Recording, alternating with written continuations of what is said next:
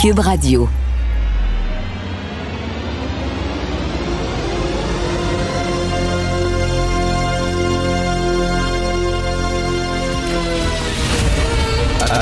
Attention, cette émission est laissée à la discrétion de l'auditeur.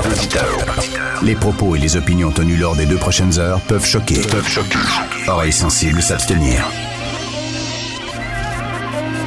Richard Martineau. Martino. Un animateur pas comme les autres.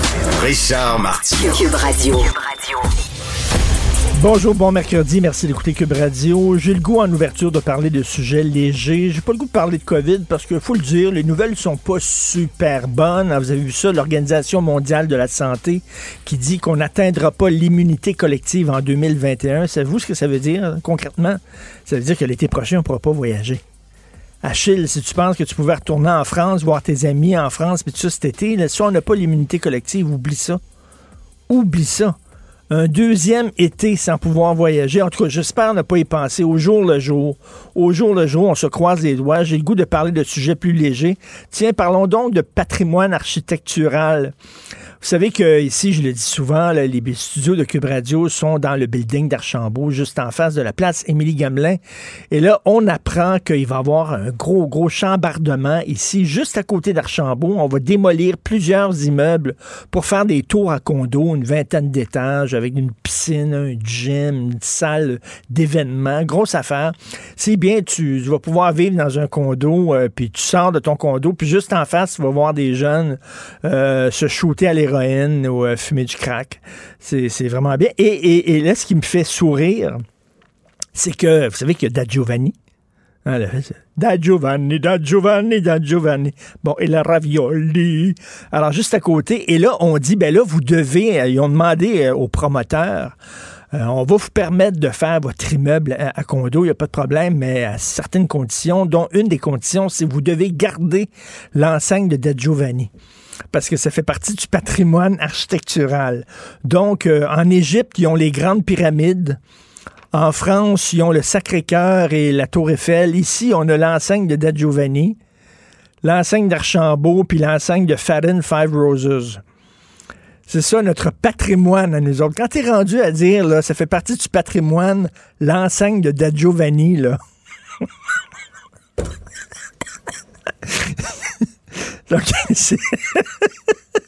c'est tout ce qu'on a à Montréal, l'enceinte de Giovanni.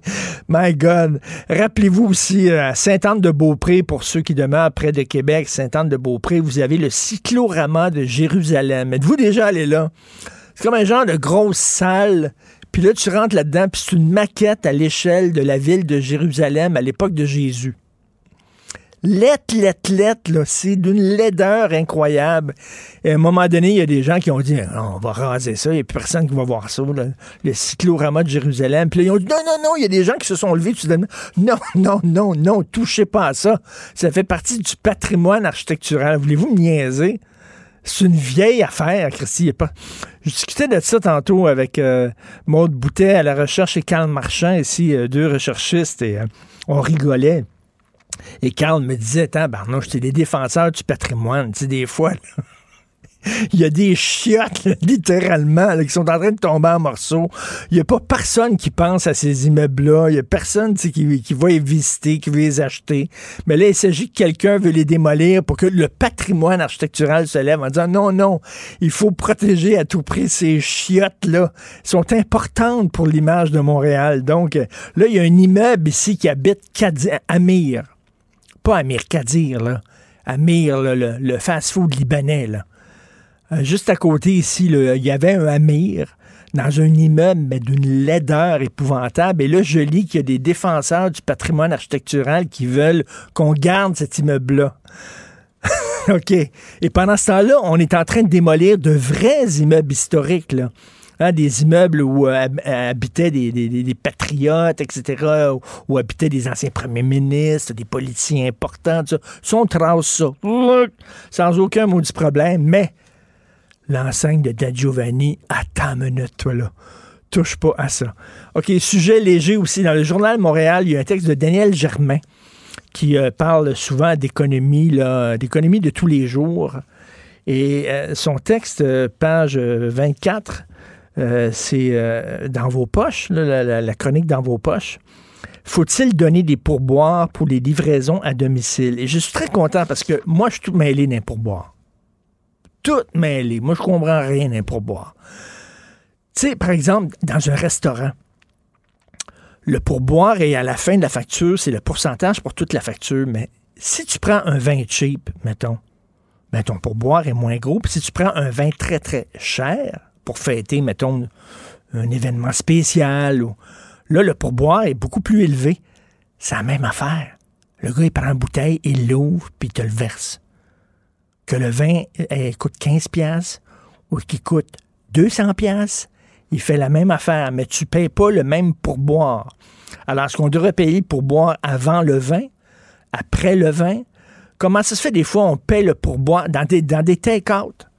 Pendant la pandémie, je suis sûr que vous avez fait ça, hein, mais pour emporter, désolé, aux défenseurs de la loi de la, langue française. Alors, tu appelles un restaurant, je vais aller chercher la nourriture telle heure. Et là, ils te demandent euh, ben, 10 ou 15% de pourboire. Ben, c'est parce que tu le livres pas. C'est moi qui vais le chercher. Tu me donnes ça dans un sac brun, puis je mange chez nous. Faut que je te paye un pourboire. Mais quand je vais chez McDo, mettons, là, est-ce que je paye un pourboire?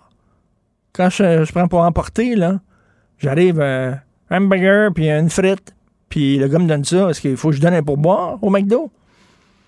Le gars qui porte ta valise, faut que tu donnes un pourboire à la femme de chambre. Euh, FedEx, quand il te livre quelque chose, FedEx, tu donnes-tu un pourboire ou de FedEx? Donne pas un pourboire.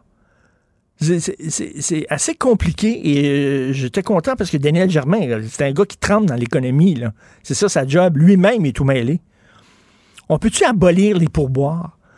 OK, on paye les gens de façon correcte, de façon, tu sais, les affaires, oui, mais il y a une partie de son salaire, c'est le pourboire. Ben non, ben non, ben non. Payez-les de façon correcte, puis on abolit le pourboire. Il y en a plus. Fini. Parce que là, il faut se promener avec un guide, là à qui je donne de l'argent, à qui je donne pas d'argent, combien? Puis là, tu sais, il, donne la, la machine, puis c'est 15% 10% 20% puis tout ça. Puis là, il te regarde, là. Puis là, tu te sens super mal. Puis après ça, ils disent Voulez-vous, euh, on ramasse de l'argent pour telle cause? Est-ce que ça vous tente de donner de l'argent pour les enfants malades du cancer? Fait que là, tu regardes, tu te dis Ben là, si je donne pas de l'argent pour les enfants malades du cancer, ben voilà, un Christy de fou. Fait là, euh, ah ouais, euh, combien vous allez donner pour les pauvres enfants malades du cancer, vous qui êtes en santé? Euh, un deux piastres, le gars, tu regardes bête. Trois, tu regardes bête. Cinq, allez, allez, allez, cinq piastres. on ne sait pas quoi donner.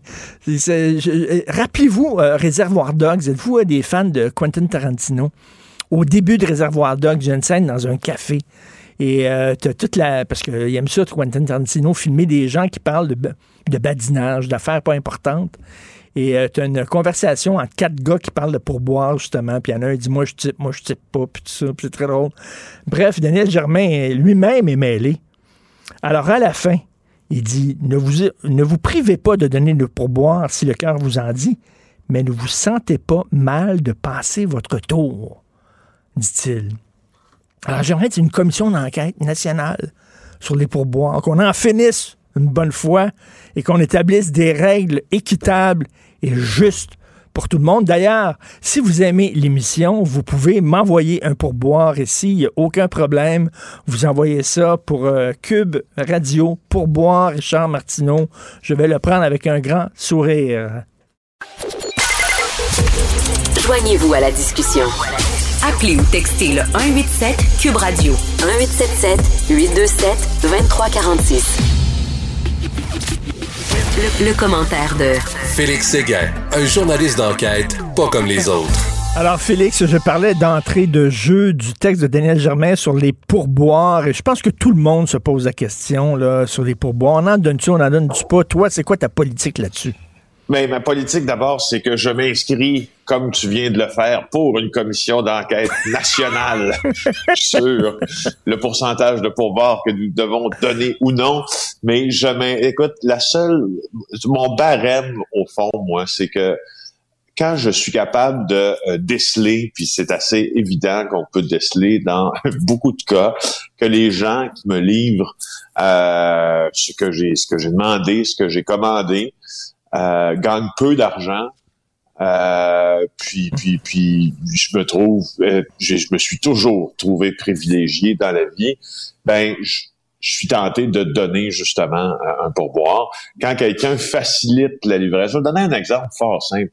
Tu sais, l'épicerie que l'on fait livrer, moi je fais livrer mon épicerie, là, je la fais par Internet depuis très longtemps, déjà c'est bien avant la pandémie. Puis, quand le livreur arrive, euh, et puis, il sait, me connaît maintenant, il sait que des fois, je suis pas toujours euh, ici, euh, je fais un déplacement et tout ça, puis qui prend la peine de venir parce que je lui ai donné le, code de ma porte, venir mener mon épicerie sur mon comptoir, puis mettre ce qui mettre ce qui, ce qui peut se dégeler au frigo déjà. Ah ben on s'entend que non non ça c'est le service 4 étoiles. C'est ça. Fait il y a une question, il y a deux. Dans, au fond, il y a un barème qui comporte deux chose. OK, mais attends minute. La qualité du service, puis, euh, puis, puis la, la, la, la, quantité d'argent que ah. cette personne-là peut gagner. OK, le, plat pour emporter, mettons, là, tu vas au restaurant, là, puis tu donnes un plat pour emporter, puis tu te demandes de payer un pourboire. Pourquoi tu payes un pourboire? Il n'y a pas de service là-dedans? Ben là, tu vois, là, tu entres dans une dimension qui, moi, s'est réglée assez simplement. Moi, en temps de pandémie, présentement, quand je fais ça, j'en donne un pourboire. Quand, euh, parce que je, veux, euh, c'est une question. Encourager les restaurants d'encourager les restos locaux. J'ai vraiment aussi euh, fait un effort supplémentaire pour recentrer certaines parties de mes, mes achats alimentaires dans la, les achats de proximité le plus possible. Et, et, donc, ça règle le problème. Pour moi, en temps de pandémie, si on me, si on me dit, voulez-vous donner du pourboire? Je dis certainement. Puis quand la pandémie euh, s'estompera, probablement que cette pratique-là va s'estomper aussi quand, les commerçants vont reprendre leur activité. L'autre jour, je suis allé acheter, un, écoute, c'était un chausson pomme. Puis là, elle me donne la machine, puis là, il fallait un pourcentage de pourboire. Un chausson pomme, c'est 2,80, je pense, là, tu sais, acheter un chausson. C'est c'est un, peu, mais là, moi, je vais te dire quelque chose. Il y a une affaire où je suis très sévère. Si mon, mon livreur de pizza, OK, ou de poulet barbecue, ne peut pas me dire bonjour, bonsoir ou merci en français, il n'y a pas une maudite scène. Puis là, vous allez dire, oui, mais c'est souvent des immigrants qui viennent de débarquer, qui sont livrants. Il peut me dire, je ne dis pas là de me réciter Corneille ou Molière. OK? Je demande de me dire bonjour et merci. S'il n'est pas capable de me parler dans ma langue, je peux te le dire qu'il n'y a pas un sou de pourboire. Je trouve ça insultant. Et là-dessus, là, je, suis très intransigeant. Je pense que je pense que tu es euh, tu es en passe d'écrire un mémoire qui sera déposé à la commission d'enquête publique nationale extraordinaire sur le titre. Écoute, sur une, euh, un sujet beaucoup plus, euh, beaucoup plus dur, beaucoup plus sérieux, euh, on se plaint beaucoup ces temps-ci, ça n'a pas de bon sens, on peut pas aller prendre des marches après huit ans, puis mais tu vois cette femme-là qui, a perdu sa fille parce qu'elle a pris de la drogue bonbon, une, jeune fille magnifique, super belle, de 21 ans, à la fleur de l'âge, qui a pris une dope, une sale drogue et qui qui en est morte, c'est tellement triste.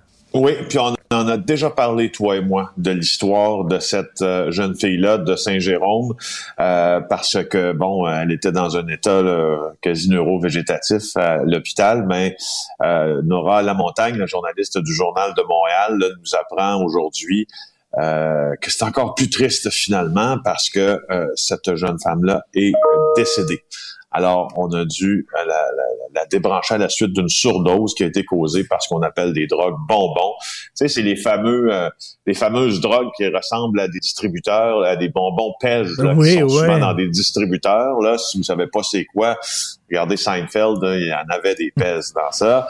Euh, puis cette, cette hmm. mère-là a dû débrancher sa fille. C'est hallucinant de voir l'image souriante de cette jeune fille-là qui semblait être dans un état, ma foi, dans un début de vie euh, euh, quasiment parfait, tu sais, euh, pour elle. En tout cas, elle avait son emploi, elle avait ça. Et puis là, dans un party à Saint-Jérôme, on la découvre finalement en arrêt cardiaque dans un appartement. Euh, on, on, tente de la réanimer pendant 45 minutes et cette euh, jeune femme, Alissa Goudreau, avait pris euh, des drogues bonbons puis ça a entraîné des, des, des conséquences funestes. Je sais pas s'il y a des pushers, je sais pas s'il y a des pushers qui lisent ça, là. les crottés là, qui vendent de la drogue comme ça. Tu viens de temps en temps, toi, j'imagine, Félix, au bureau de Cube, devant le parc Émilie Gamelin.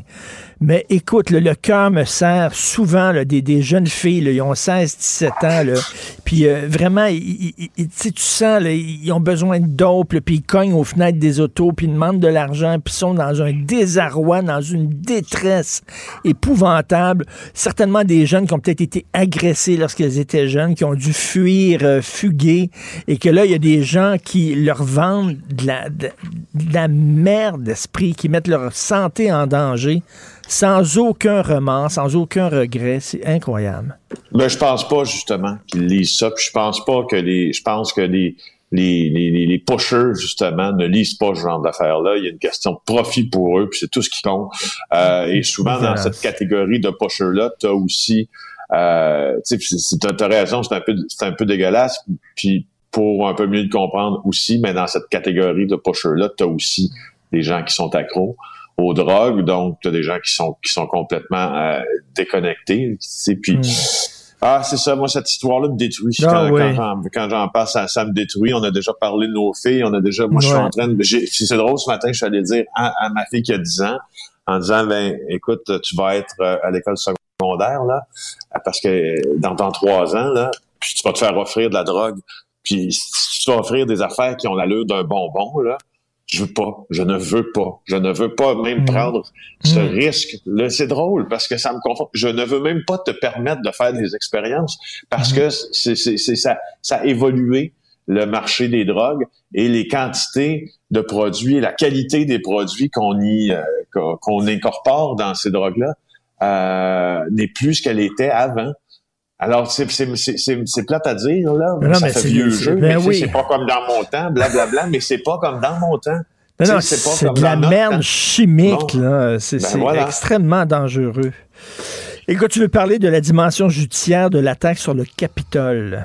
Ben oui, parce que là, on commence, à, on commence à mieux voir le portrait judiciaire de ce qui va s'en suivre. Euh, c'est, c'est, presque un euphémisme de dire que ça chauffe pour les partisans de Trump. Euh, là, d'abord, là, on va regarder ce que le système réglementaire a décidé de faire euh, en vue de la sermentation de Joe Biden. Euh, il y a déjà là beaucoup, beaucoup, beaucoup, des milliers de membres du FBI, des services secrets policiers qui vont s'assurer d'une zone étanche lors de l'inauguration, la cérémonie d'assermentation de euh, M. Biden plus tôt.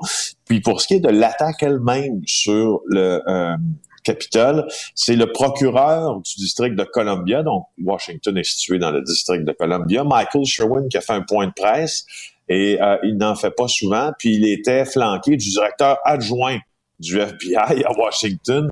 Euh, lui s'appelle Steven D'Antuono.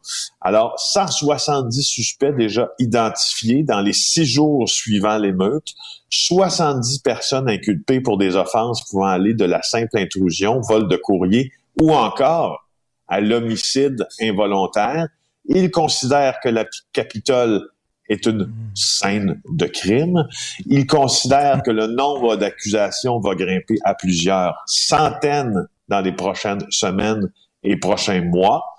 Euh, et les chefs d'accusation les plus euh, les, les, les, plus simples pour l'instant, il y a intrusion illégale, il y a port d'armes non autorisé, mais c'est pas parce que tu es arrêté pour ça qu'on va pas requalifier l'acte d'accusation à un certain moment donné eh. pour retenir des crimes plus graves comme la sédition puis la conspiration. Est-ce qu'ils sont en prison, le, gars avec les cornes de bison? Là? Il est-tu en dedans ou pas? Ben oui, il est en dedans. Ben, j'ai lu, j'ai lu sa mère qui a dit euh, il se plaint parce qu'il est fâché parce qu'il peut pas manger de la bouffe organique. Il veut manger de la bouffe bio, lui, puis il a pas ça en prison. Puis ça a l'air qu'il est pas content. Le gars, il est prêt à faire un coup d'État, OK? Il se déguise en bam-bam dans les pierres à feu, là. Il est prêt. ses amis, c'est des coucous complets, armés, puis tout ça. Mais sauf qu'il veut manger bio. Oui, hein? je le sais, hein? mais il y, a un fond, il y a un fondement à ça. Si tu veux, je t'en reparlerai demain. Aller retrouver l'article que j'ai lu parce que je peux pas te le citer tellement de mémoire, mais il y a un, fondement, c'est-à-dire il y a une explication à cette euh, à cette demande-là là, du euh, coucou suprême euh, de, de vouloir manger bio en prison, ce qui évidemment ne peut pas faire. et j'ai lu ça, je pense, c'est dans le Guardian hier il y a un texte qui avait été relayé sur juste mais je t'en reparlerai On s'en reparlera demain. Et Tony Accurso qui a peur euh, d'attraper la COVID euh, pendant son procès, donc il veut un report de son procès, quoi. Une eh, annulation. oui, c'est ça, c'est ça. Son avocat a dit qu'il n'est pas confortable d'être ici. Il dit euh, on est ici par déférence pour le tribunal, mais c'est trop dangereux. C'est un article qui a été écrit par Vincent Larouche. Alors son avocat c'est Marc Labelle. Puis là l'avocat demandait à ce que le procès soit suspendu puis qu'il reprenne plus tard parce que là il dit qu'il faudrait pas qu'il quelqu'un qui attrape la COVID ici, comprends-tu? Euh, écoute, si, je voulais juste te décrire un peu la scène, c'est assez euh, spécial ce que euh, Vincent rapporte dans son texte. Là, il dit, tu, sais que Tony Accurso, c'est un procès pour fraude, abus de confiance, usage de faux, aussi là, et complot à la suite d'une enquête de la GRC, spécifions ça. Mais là, écoute, il y a des plexiglas partout. Les avocats puis qui chuchotent à l'oreille, d'habitude, devant un procès, sont autorisés pour une fois à, à, s'envoyer des messages textes pendant parce que ça, le décorum du tribunal interdit ça. Alors les avocats se textent même s'ils sont dans la même salle de cours, les interprètes parce que c'est un procès anglais-français, ben euh, ils ont comme des buzzers pour dire ralentis ton débit, augmente ton débit. Alors c'est un peu surréel toute cette scène là. Complètement. Écoute, tu as vu ça, là, les, les, défenseurs du patrimoine architectural qui disent que l'enseigne de Da Giovanni fait partie du patrimoine architectural et qu'il faudrait, qu'il faudrait préserver ça. Comme je disais, l'Égypte, les grandes pyramides, euh, la France, la Tour Eiffel et nous, on a l'enseigne de Da Giovanni. Qu'est-ce que c'est, ça qui est ça. C'est ça qui est ça. c'est ça qui est ça. Merci beaucoup. Bonne journée, Félix, et on se reparle demain. Félix Séguin du bureau d'enquête et animateur de l'émission JE à TVA. Cube Radio. Cube Radio. En direct à LCN. Ici Pierre Bruno. Vous regardez LCN. Salut Richard. Salut Jean-François. Alors qu'on vient de vivre notre quoi, trois, quatrième soirée de, de couvre-feu, il y a des gens qui se demandent si on n'a pas été trop loin. Et là, on a vu hier euh, le premier ministre, M. Ford, en Ontario, qui a dit Moi, un couvre-feu, jamais je ferai ça. Ben oui, tout à fait. Ben, si tu lis aussi les journaux canadiens anglais, entre autres le National Post, ils trouvent ça totalement grotesque et ridicule, le couvre-feu au Québec. OK, puis là, il y a des gens, je lisais un chroniqueur très connu hier de la presse qui disait, ben là, je peux pas courir après 8 heures, ça n'a pas de bon sens on en a parlé l'autre jour. C'est fou à quel point, quand tu mm. interdis quelque chose, ça le rend soudainement sexy. Hein? Moi, là, je voyais pas des gens courir à 9 h le soir. J'en voyais pas. Là, soudainement, tout le monde veut courir à 9 h le soir. Je ne sais pas ce qui se passe. Mais c'est ce qui est drôle, euh, Richard? J'ai remarqué ça hier. Je suis sorti marcher avec ma fille à 7h20. J'ai dit, on a 40 minutes pour marcher. Le monde qu'il y avait juste avant 8 h. Et à 8 h, plus personne dans la rue. C'était vraiment on a voulu en profiter jusqu'au dernier instant. c'est assez surréaliste. Donc, il y a des gens qui disent, est-ce qu'on va trop loin? En Ontario, comme tu le disais, on dit, euh, il n'y aura pas de couvre-feu. Par contre, eux autres, euh, ils ferment les écoles. Nous autres, on les rouvre et tout ça. Je vais dire quelque chose. C'est mon point de vue à moi, bien sûr, mais c'est pas une science exacte. C'est la première fois qu'on vit ça dans l'histoire de l'humanité. Chaque pays, chaque province, chaque région essaie de se bagosser quelque chose en disant, ben nous autres, ça va être ça, moi, ça va être ça, puis oui, mais eux autres, font ça, mm. tel pays. Puis sais-tu quoi? Il n'y a aucun qui s'en sort super bien. Il n'y en a pas de modèle miracle. Moi, je pense, Jean-François, si tu maigris beaucoup, tu perds énormément de poids, puis tes culottes sont slack.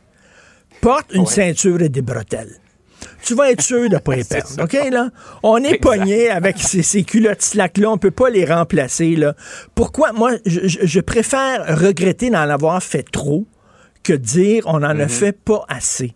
Et euh, je, je- aujourd'hui, dans ma On a perdu du monde. Exactement. Aujourd'hui, dans ma chronique du Journal de Montréal, je parle d'un expert en probabilité, ok, reconnu mondialement, et il dit, regardez là, euh, quand tu prends l'avion, euh, on vérifie pour voir si c'est une bombe, etc. Pourtant, à, à quand remonte le dernier attentat terroriste? Ça fait très, ça fait quand même assez longtemps. Il y a des gens qui pourraient dire, Ouais. ben là, il n'y a plus de menace, il n'y a plus rien. Peux-tu rentrer dans l'avion directement? Il dit non, on n'a pas le choix. Vaut mieux en faire trop, vaut mieux attendre une heure de plus avant de monter dans l'avion. Vaut mieux peut-être C'est c'est trop justement ces mesures-là qui assurent notre sécurité. Ben exactement. Veut dire, vaut mieux prévenir que guérir, vaut mieux en faire trop que pas assez. Donc, après la pandémie, on verra quelles euh, étaient le- les meilleures mesures. Peut-être qu'effectivement, le couvre-feu, peut-être ça réglera rien. Moi, j'ai lu qu'en France, après le couvre-feu, ben évidemment, les chiffres sont tombés. Il y avait moins d'hospitalisation, Ouais. moins de cas. L'Australie aussi. Ben, est-ce que c'est à cause du couvre-feu? Je sais pas. Mm. C'est une des mesures parmi tant d'autres qu'on peut utiliser, mais je le dis toujours, on est dans une situation vraiment inédite. Je préfère porter des bretelles et une ceinture que les gens voient mes bobettes. Voilà. L'image est on ne peut plus claire. Merci. Par ailleurs, aux États-Unis, euh, tu penses que le Parti républicain est dû pour vraiment là, un gros examen de conscience? Là, il y a des républicains soudainement qui se détachent de Trump. Donald Trump, hein? Moi, j'ai jamais parlé, je l'aime pas. Hein, Donald- Est-ce que tu connais l'expression les résistants de la 25e heure? Ça, c'était en France. Lorsque c'était clair que les nazis perdaient, là, il y a eu le débarquement, il y a eu la libération de Paris. Ouais, ouais. Tous les Français, soudainement, étaient résistants. Oh, résistant! Je suis dans les résistances depuis 20 ans, moi. Euh, ils étaient tous résistants soudainement. Ben oui, mais ils savaient que le régime tombait, tu sais. Alors, ils sont un peu comme ça, ça. les, les républicains, là. Soudainement, là, ils quittent le bateau en disant Moi, j'ai jamais été pour Donald Trump. Je m'excuse, ils ont fait un pacte avec le diable. Ils connaissaient fort bien le bonhomme. Qui me disent pas, là, que c'est cette semaine qu'ils ont découvert qui était le vrai Donald Trump. S'il vous plaît, ils savaient que c'était Frankenstein. Ils ont dit il va nous donner, lui, la Maison-Blanche. Il va nous ouvrir les portes de la Maison-Blanche. On se bouche le nez, on se ferme les yeux, on fait un pacte avec le diable. Et là, ben, soudainement, ils ont vu vraiment le bonhomme. Il est allé au bout de ses idées. Et là, euh, on quitte le navire. J'espère qu'ils vont se regarder dans le miroir et euh, faire un examen de, de conscience parce que ce parti-là a perdu beaucoup de sa superbe, mettons. Oui, disons qu'il y a beaucoup de choses qui risquent de, passer, de se passer au sein du Parti républicain dans les quatre prochaines années Ah ouais. s'ils veulent prétendre de nouveau euh, à la présidence. It's huge.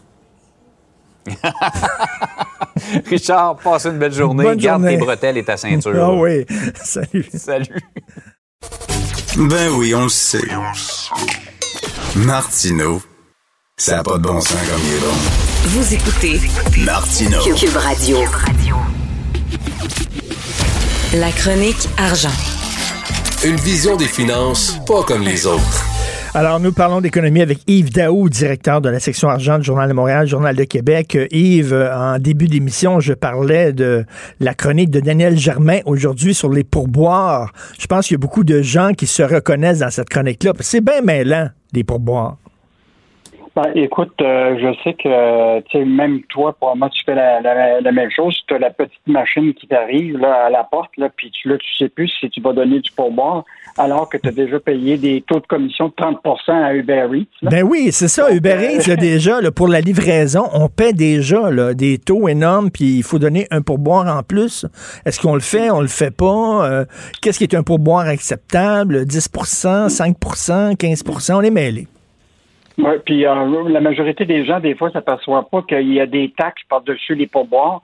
Donc, euh, des fois, c'est mieux de le calculer soi-même avant de, puis de mettre le montant direct que de mettre les pourcentages là, qui sont souvent indiqués sur la machine. Là. Ben c'est vrai, Donc, parce euh, qu'on on donne un pourboire sur la taxe. Oui, exactement. Fait que euh, très bonne chronique de Michel Oui. de Daniel Germain ce matin. Ça va soulever beaucoup de, de passion. Tout à fait. Euh, Et tu veux parler encore une autre histoire de fuite de données confidentielles. Bon, tu Richard, on parle beaucoup d'économie de, plus en plus numérique. Là. Euh, évidemment, il y a des côtés très positifs à ça, qui est le côté efficacité. Les gens, tu sais, aujourd'hui, en pandémie, là, qu'est-ce que tu ferais sans, sans le numérique? Là, tu sais, on est, on est vraiment, euh, ça facilite notre vie, mais en même temps, il y a un côté noir à ça. C'est évidemment la multiplication des cyberattaques. Là. donc, juste te dire que 21% des entreprises canadiennes qui ont déclaré touchées par des attaques de, de cyberattaques cette année. Donc, c'est ça, ça se multiplie. Et là, on ben a un cas ce matin d'un assureur québécois qui est assez connu, qui s'appelle Promutuel Assurance, qui, depuis un mois, son site euh, était inopérant. Et donc, euh, là, les, des courtiers ont commencé à nous appeler, mais l'entreprise avait, comme juste dit, il y avait eu un incident. Et donc, nous, ce qu'on dévoile aujourd'hui, c'est que les données, certains fichiers des données qui ont qui ont fait l'objet de la cyberattaque se sont retrouvés sur ce qu'on appelle l'Internet caché, le fameux Dark Web, à partir du 7 janvier dernier. Donc, des renseignements qui touchaient des numéros de police, d'assurance, des coordonnées, euh, certains renseignements personnels. Et ça, euh, ce, qui était, ce qui est fascinant, c'est que l'entreprise avait jusqu'à tout récemment pas dit un mot là-dessus. Et donc, là, à partir de nos appels hier, euh, évidemment, là, ils nous confirment qu'ils ont évidemment tenté de récupérer les fichiers sur le, dark web. Ils ont même avisé les autorités réglementaires comme l'AMF, qui a quand même dit que c'était une situation très sérieuse. Euh, l'autre affaire, c'est aussi ils ont fait euh, appel à la police. Euh, donc, c'est quand même encore un autre cas de, de, potentiel. Tu sais, les entreprises, il faut vraiment qu'ils se protègent. Puis tu sais que la majorité des entreprises qui font l'objet de cyberattaques avisent pas la police. Mais c'est ça. Là. Ben, premièrement, ils doivent, ils doivent se protéger parce que c'est nos données, c'est ben important. Et deuxièmement, si jamais il y a une fuite, puis ça peut arriver, là, si jamais il y a une mm. fuite, ben, qu'ils avisent tout de suite leurs utilisateurs leurs clients. Oui, mais, là, présentement, on est, on n'a pas eu de confirmation qu'ils avaient avisé leurs leur utilisateurs. Et tu sais qu'on a déposé au gouvernement du Québec là, un nouveau projet de loi 64 à la suite de ce qui s'est passé sur Desjardins pour euh, faire en sorte que maintenant les entreprises soient plus transparentes quand il y a des vols de, de, données, euh, rapidement viser les utilisateurs, tout ça. Et donc là, jusqu'à date, là, il y a comme un flou actuellement la, la vitesse pour laquelle les entreprises euh, font cette, euh, cette déclaration-là. Donc, euh, puis là, il y a toujours l'autorité des marchés financiers qui se pose de protéger beaucoup ben les, les, clients. Là, pour le moment, bon, dit il ne veut pas être très, très clair sur ce qui se passe. Euh, mais donc, nous, on doit continuer à informer les gens que ça, c'est arrivé. Et la preuve, regarde, on a fait, il y a eu une demande d'accès à l'information. À Hydro-Québec, il y a eu 850 incidents de cybersécurité en deux ans. Ah, ça, c'est incroyable. Je voyais ce chiffre-là, j'en revenais pas. 850 en deux ans. C'est rendu la folie furieuse des cyberattaques. Euh, c'est vraiment, puis ça va se multiplier en étant, quand on va être de plus en plus numérique. Puis évidemment, ceux qui sont là-dedans, leur intérêt, c'est évidemment le, vol de données personnelles. Euh, quand tu as, des données disponibles de ce type-là, ben, tu peux l'utiliser pour, euh, euh, pour te faire faire des cartes de crédit, des passeports, etc. Donc, je pense que c'est quelque chose qui, qui, est au cœur de, de l'économie numérique. Puis, il va falloir que les entreprises et aussi les institutions euh, réglementaires, que ce soit le Centre antifraude, l'AMF, etc., protègent euh, vraiment les consommateurs. Écoute, je lisais le texte de Jean-Michel Genois-Gagnon sur Hydro-Québec. Il y a un stagiaire chez Hydro-Québec qui a été remercié depuis, j'espère, avec raison, qui avait publié sur un site web, sans en avoir l'autorisation, les renseignements personnels de 300 employés de fournisseurs de la société d'État. Le gars était stagiaire. Ah, écoute, il, faut vraiment que les entreprises euh, se, soient. il faut qu'il y ait un bouclier autour des données. C'est comme si c'était un actif important de l'entreprise. Et donc, euh, je pense que ça, il va falloir qu'il y ait des règles beaucoup plus strictes pour les pour euh, assurer la cybersécurité des, des données, de, particulièrement de l'État. Alors, Couchetard qui veut encore acheter d'autres entreprises, ils ont vraiment, ils ont faim, Couchetard. Ben, c'est incroyable. Écoute, ah. tu, sais très bien que le géant Carrefour, là, c'est immense. Hein? ça a 14 200 magasins dans le monde. Ils en ont 9 200 euh, juste en Amérique du Nord. Ils en ont 2 700 euh, en, Europe. Écoute, c'est un géant. Il ne faut pas oublier qu'ils ne sont hmm. pas nécessairement dans le secteur des dépanneurs, ce qui est le, le cœur de, de, de l'activité de Couchetard. Ils sont beaucoup dans les hypermarchés, dans les, ah marchés de, de, petites surfaces. Là. Donc, c'est un secteur sur lequel euh, est plus habitué à des stations-service. des euh, Donc, euh, j'ai l'impression que Couchetard, parce que là, évidemment, comme ils sont une compagnie publique, ils doivent annoncer euh, au marché qu'il y a un potentiel de rapprochement entre les, les deux entreprises puis qui sont en discussion. Mais je pense qu'ils regardent vers l'avenir. Puis il voit très bien que Amazon s'en vient dans l'alimentation. euh, que, que l'alimentation, ça reste être au cœur de beaucoup de dépenses de, de, de ménage. Tu as aussi la voiture électrique qui s'en vient, peut-être une consommation d'essence qui va être en, en, en baisse euh, dans, de façon générale. Et Couchetard fait beaucoup d'argent avec ses stations-service au niveau de. Mais les marges commencent à baisser. Donc, je pense qu'ils sont en train de regarder, dans le fond, une vision beaucoup plus à long terme euh, de, de, de l'entreprise. Euh, bon, il ne faut pas oublier que Couchetard, c'est 36 milliards US de valeur boursière. Là. Ben oui. C'est énorme. C'est Euh, énorme, là. C'est vraiment c'est une c'est- entreprise extrêmement ambitieuse, vraiment qui voit loin. social- et siège social à Laval. Tout à fait. Et écoute rapidement le- la construction, comment ça se passe dans le milieu de la construction avec la pandémie? Ben écoute, que tu disais, il faut mieux faire euh, trop que pas assez. Oui. Mais dans la construction, ça a l'air que c'est, c'est, c'est l'inverse. là. Ah, tu sais que Jean Boulet, le ministre de- de- du Travail, avait dit, là, dans les chantiers de construction, là, c'est, c'est ouvert comme le secteur manufacturier, mais l'idée, c'est réduire, dans le fond, la cadence. Je- pendant le coup, euh, d'ici là, qu'on on rétablisse, dans le fond, la, la- la situation sanitaire. Or, c'est l'inverse qui se passe. Euh, On a fait le tour de quelques chantiers. Euh, écoute, la cadence augmente.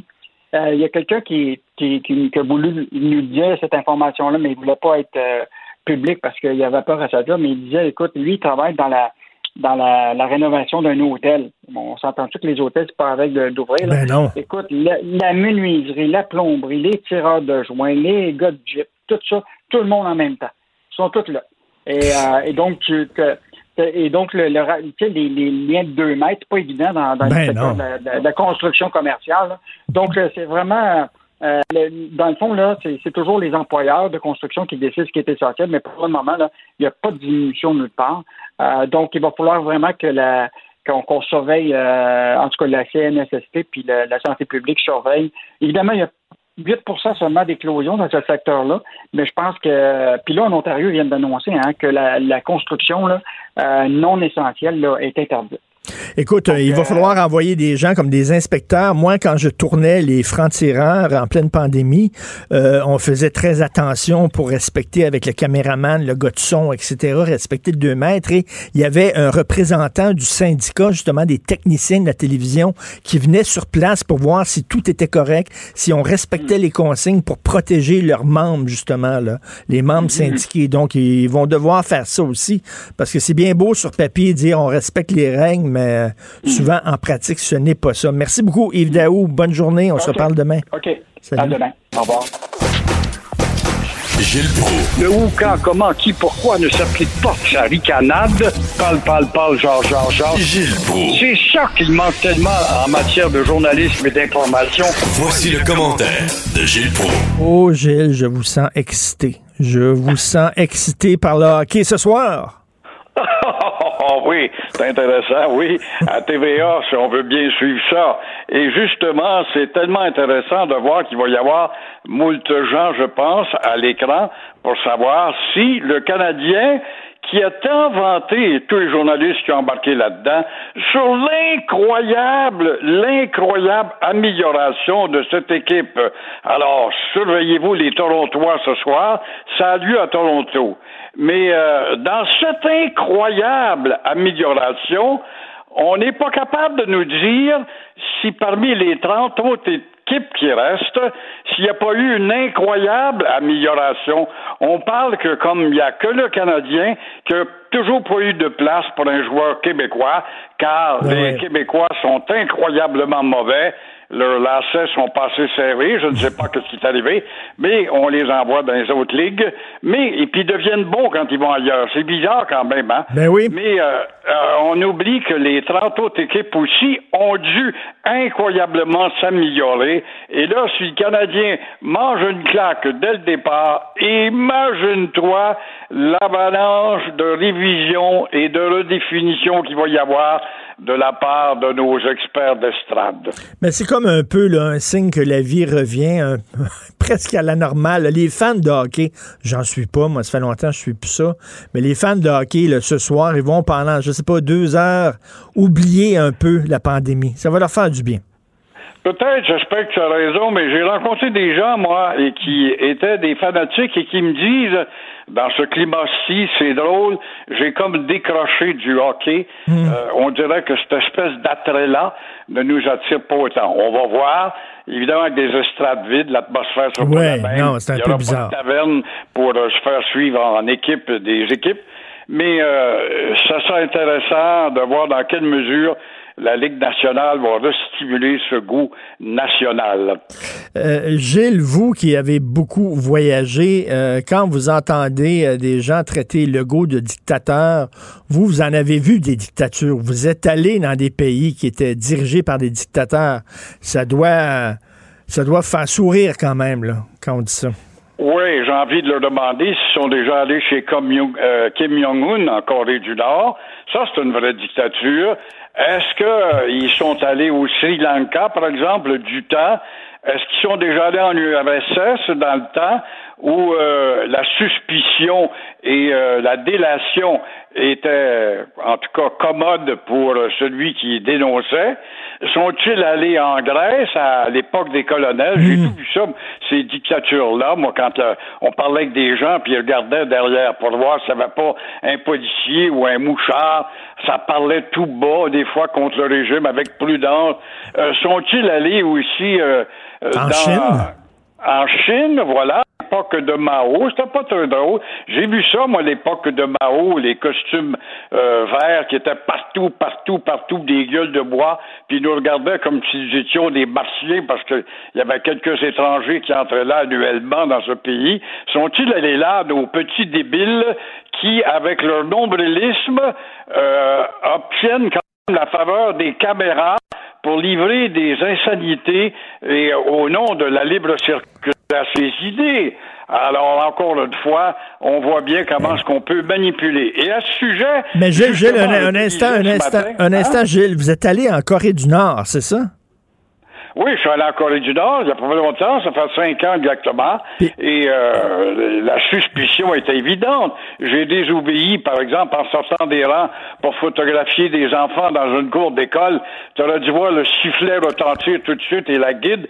Et d'ailleurs, j'ai été un des plus désobéissants du groupe Ah oui? en m'avertissant le soir à l'hôtel, si vous faites encore ça une autre fois, parce qu'à deux ou trois reprises, j'avais désobéi. Alors, on te remet sur l'avion, puis on te renvoie à Pékin. Ah oui, Et, ils ont dit ça, euh, là, carrément, là. Carrément. Et le, le, le questionnaire à travers lequel j'ai dû passer avant d'entrer pour avoir mon visa justement à l'ambassade à Pékin, l'ambassade de la Corée du Nord, de Pyongyang, euh, as- as-tu un scapulaire dans le cou? As-tu une chaîne avec une croix? Euh, as-tu un appareil qui a 300 mm? Non. As-tu une casquette de baseball américaine? Non. C'est parfait. Alors, euh, toutes les précautions qu'on prenait pour bien encadrer justement les visiteurs, là, on a eu, on, on a vu ce que c'était que rentrer dans un pays où tout le monde est docile grâce à une puissante dictature. Mais j'imagine, euh, j'imagine, Gilles, que ça prend une raison particulière pour euh, pouvoir entrer euh, en Corée du Nord ou euh, seulement le simple tourisme? C'est une tentative qu'a faite le ministère des Affaires extérieures en 2015 auprès d'une agence britannique où on avait euh, débloqué 20 places pour 20 journalistes de différents pays. Il y avait des Hollandais, un Américain, il y avait euh, un gars de Toronto, il y avait moi, euh, il y avait des, un Français. Alors, de différents pays d'Europe, on était une vingtaine, pas plus, bien encadrés, avec un mouchard et une guide endoctrinée, mais un mouchard derrière l'autobus qui faisait des blagues avec nous autres et puis qui, euh, oh, euh, sympathisait avec tous nos propos drôles, mais le soir, il nous rapportait.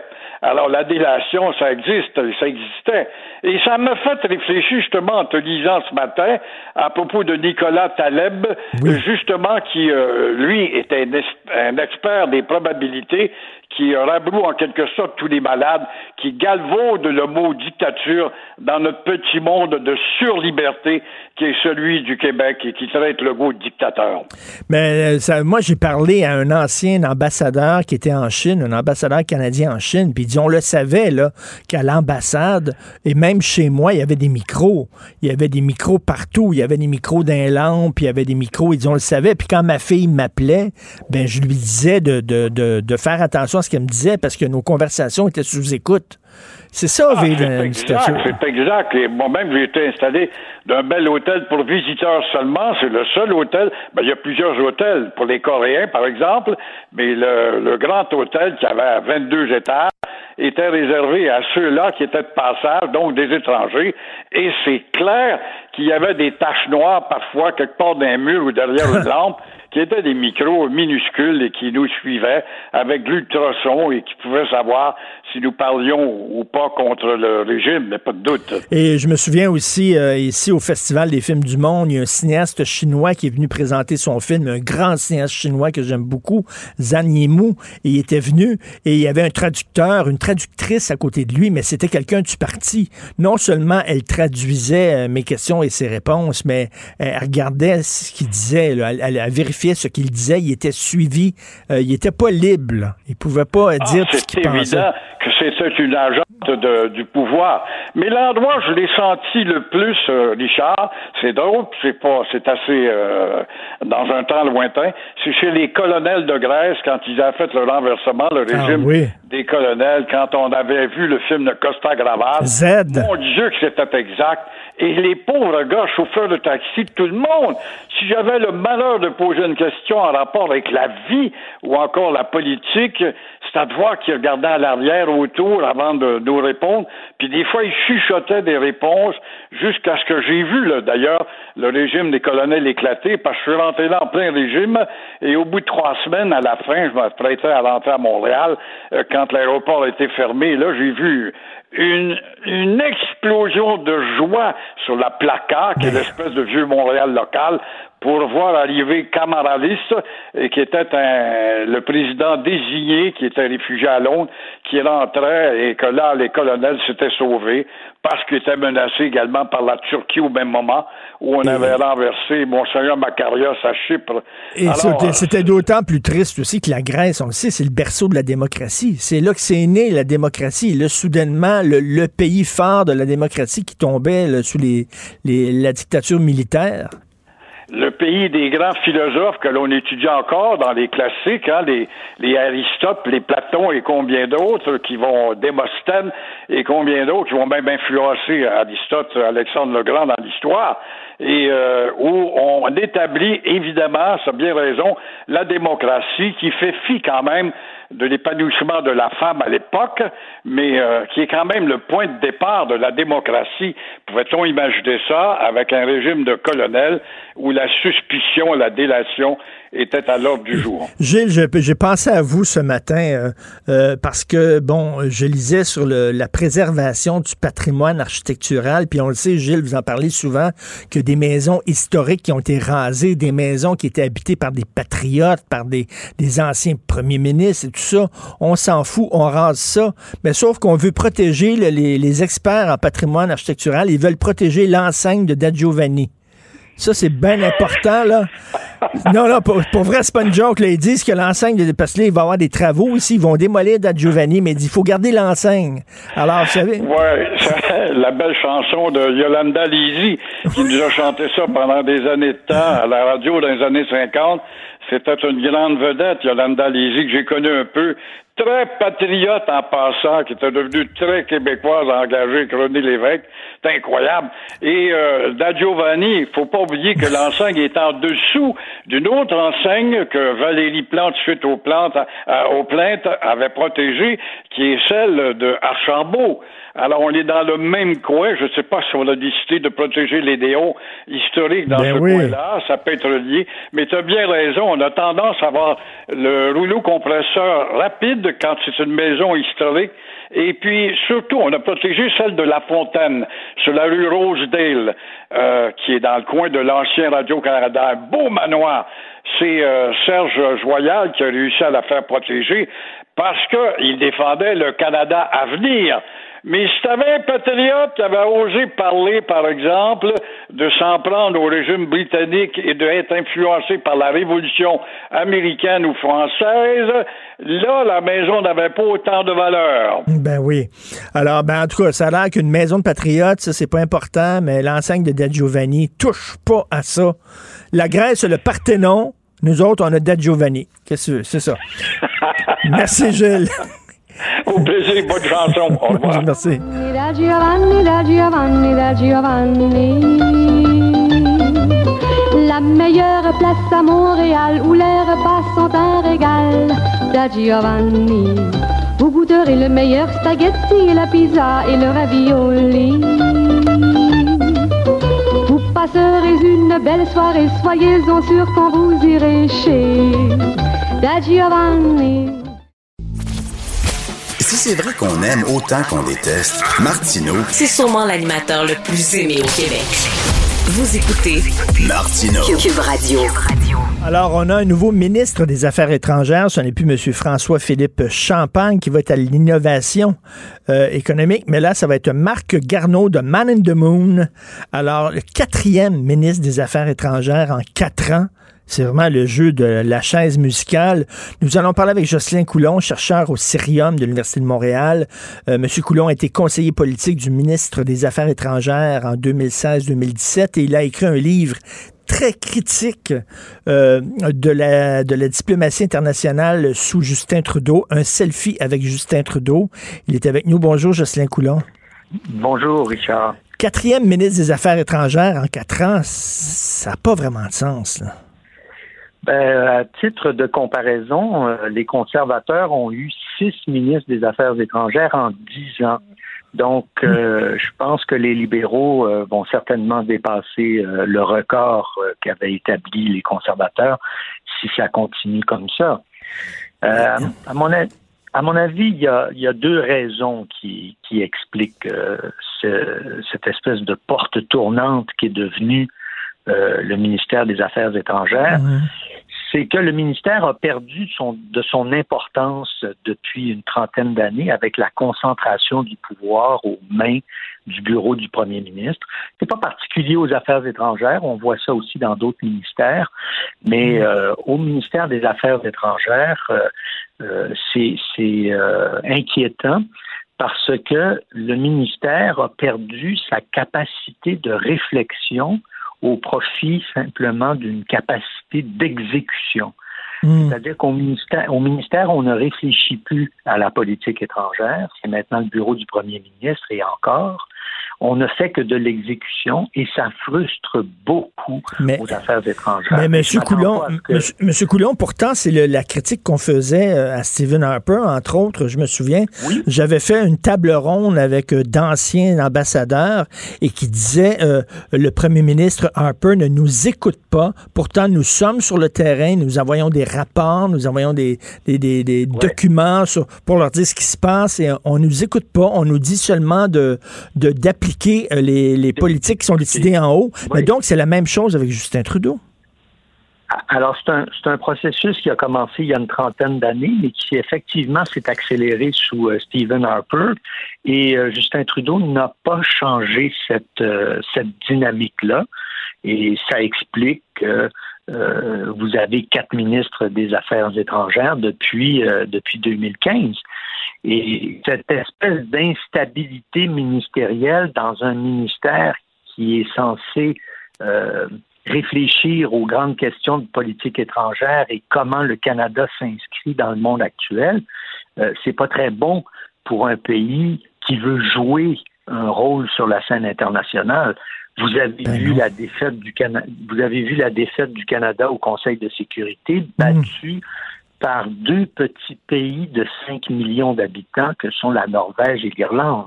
Alors je pense que ça, c'est un jugement de la communauté internationale envers le Canada qui, qui a regardé notre politique internationale et qui s'est dit euh, c'est pas très sérieux. Et pourtant, avec tout ce qui se passe, M. Coulon, la Chine, la Russie, euh, Poutine, euh, Ouais. euh, l'Allemagne, mon Dieu, que les affaires internationales sont plus importantes que, que jamais. Mais euh, moi, je suis en train de réfléchir à cette euh, à cette affaire-là et je vais euh, sans doute publier un, autre livre dans Ah, quelques ouais. mois. Et je, je crois que les, les élites canadiennes ne sont plus intéressées par un grand rôle du Canada sur la scène internationale.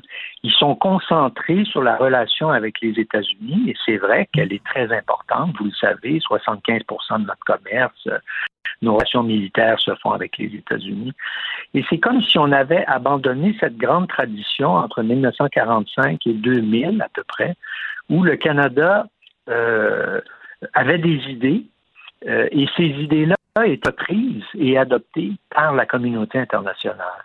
Et aujourd'hui, on n'a plus ce feu sacré euh, de faire du Canada un pays qui peut changer la donne dans certains domaines de politique Ben, internationale. tout à fait, parce que, bon, bien sûr, il y a les casques bleus de, de, euh, Voilà. de- de Delphine Baker, mais, mais il y a aussi, euh, il y a aussi Mulroney, le rôle qu'il a joué, un rôle extrêmement important sur la fin de l'apartheid.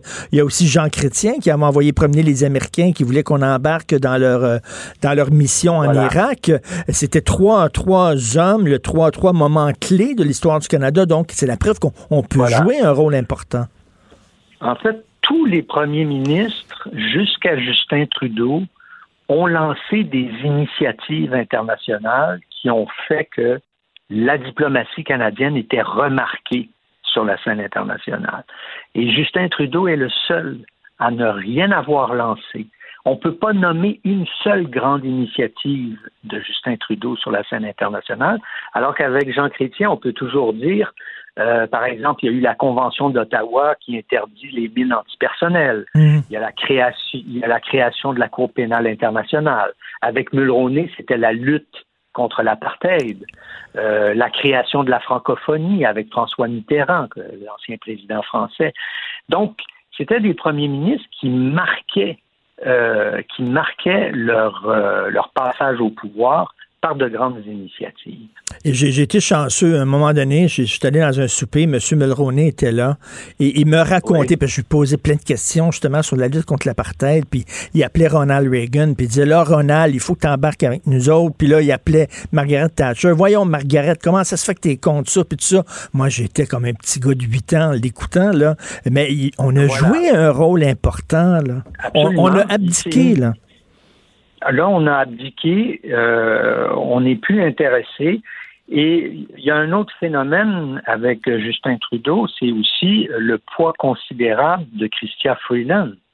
Parce que euh, monsieur, monsieur Garneau dit euh, qu'il va s'occuper euh, évidemment de la politique étrangère et des relations avec les États-Unis, mais je vous ferai remarquer que dans, le, dans la lettre de mandat que M. Trudeau a envoyée à Mme Freeland en octobre 2019, lorsqu'elle a été nommée vice-première ministre, il est écrit Vous allez continuer de surveiller les relations canado-américaines. Et ça, c'est en plus de toutes les autres responsabilités que Mme Freeland a. Or, si Mme Freeland s'occupe des relations canado-américaines, il ne reste plus grand-chose pour le ministre des Affaires étrangères. Alors, euh, pense que M. Garneau va vivre ce que M. Champagne a vécu, c'est-à-dire un petit ministère où euh, il passe son temps à régler ou à, euh, à, à discuter de crise au Nagorno-Karabakh ou je ne sais trop où. Ça, c'est vraiment dommage. Et là, je parlais tantôt de la Chine et de la Russie, et que dire de la Turquie aussi avec Erdogan. C'est très Voilà. important ce qui se passe ces temps-ci. Et on, on se serait attendu de la part de Justin Trudeau, qui se présente un peu comme un citoyen du monde, hein, quelqu'un qui est ouvert sur le monde et tout ça, qu'il Mais- soit un peu plus proactif. Rappelez-vous que c'était ce que pensait une certaine presse libérale aux États-Unis. Euh, la manchette du magazine Les Rolling Stones, le, le dernier euh, pilier euh, du monde euh, Libre. libéral, Ben oui. c'était du monde libre, c'était comme ça qu'on le, le présentait. Or, il faut se rendre compte aussi que le Canada est devenu une puissance moyenne périphérique, c'est-à-dire, oui, il est membre du G7, mais il n'est pas la septième économie du monde. Il est la onzième, il sera la dix-huitième dans une dizaine d'années. Et donc, on perd notre, notre classement euh, économique et ça a un effet sur nos initiatives ou pas euh, de politique Tout à fait. étrangère. Est-ce que, est-ce que vous êtes optimiste concernant le retour des deux Michael? Non, je pense pas. Je, je pense que ben, le, le retour va se faire par un échange. Euh, Ben, c'est ça. C'est-à-dire que la, la directrice de Huawei devra être euh, expulsée vers la Chine pour qu'il y ait, il y ait ce retour. Alors peut-être que Biden euh, va trouver. Mais, mais- mais si on fait ça, pardon, M. Coulon, si on fait ça, on donne raison à la Chine en disant, ben, ils ont eu raison de faire ce qu'on appelle de la diplomatie d'otage. Ils ont pris en otage littéralement deux Canadiens pour pouvoir libérer Ah, une des leurs. C'est sûr. Maintenant, on a été pris en sandwich entre les deux grandes superpuissances. Et ce qui semble se dessiner, puis, puis sans doute euh, l'administration Biden euh, va peut-être va peut-être être euh, intéressée par ça, c'est d'abandonner les poursuites contre cette dame et finalement le gouvernement canadien pourra l'expulser vers la Chine, ce qui devrait amener la libération des deux Michaels. C'est la seule façon, ou en tout cas une des seules façons de régler cette affaire. Et comment on peut avoir, il me semble que en politique étrangère, c'est important de voir à long terme et d'avoir, veut dire, quelqu'un qui est là, la même personne qui est là quand même pour un certain nombre d'années et qui arrive avec Ouais. une vision des choses et qui peut approfondir et qui peut. Mais là, quatre en, en, en- en quatre ans, ça n'a pas de sens. Euh, ben, vous l'avez dit, euh, par exemple, Bill Morneau a été ministre de- des Finances pendant quatre ans. Alors, Ah oui? euh, c'est drôle, c'est drôle que dans certains ministères, on maintient les ministres. D'ailleurs, c'est à peu près le c'est à peu près le sort de tous les ministres euh, actuels. Ils restent dans leurs fonctions ou, ou à peu près euh, depuis 2015. Et aux affaires étrangères, euh, encore là, je reviens à cette idée que ce n'est plus un ministère important. Et euh, même si c'est un ministère prestigieux. Et pourtant, on aurait un rôle à jouer. Par exemple, bon, l'égalité homme-femme semble très importante pour Justin Trudeau. Il en parle souvent. Mais pourquoi d'ailleurs, pourquoi d'ailleurs il peut pas être un, un leader mondial là-dessus, puis euh, parler d'égalité homme-femme dans, dans certains pays, puis essayer d'amener de, de faire changer les lois, puis tout ça? Il ne le fait pas. Et voilà, il n'utilise pas euh, le, la réputation internationale qu'il s'est acquise pour lancer ce type d'initiative-là. C'est d'ailleurs ce que lui a reproché son premier conseiller diplomatique quand il a démissionné en 2016, c'est que Trudeau était trop passif fa- face à, à la scène internationale. Et puis quand il prend des initiatives, ben ça donne le voyage en Inde. Alors, oui. euh, j'ai comme l'impression que tout ça, euh, tout ça l'a bien refroidi et que euh, au bureau du premier ministre, euh, on lui dit peut-être euh, euh, occupe-toi des affaires intérieures ou de la relation avec les États-Unis, c'est ça qui compte pour le Canada. Puis quand vous regardez bien ça, euh, c'est vrai que la relation avec les États-Unis, ça domine tout. hein. Alors, euh, Ben oui, mais euh, sauf qu'on pourrait jouer, comme vous dites, un raison. rôle, un rôle important. On parle du déclin de l'Empire américain, mais là, c'est vraiment le déclin là, de- du Canada sur, sur la place mondiale. Très hâte ah oui, de lire. Je, je, je donc très hâte de lire votre prochain livre. J'espère que vous allez vous mettre à l'ouvrage bientôt, Jocelyn Coulon. Oh, oui. Merci beaucoup, Jocelyn Coulon, donc auteur du livre Un selfie avec Justin Trudeau, regard critique sur la diplomatie du premier ministre. Martino.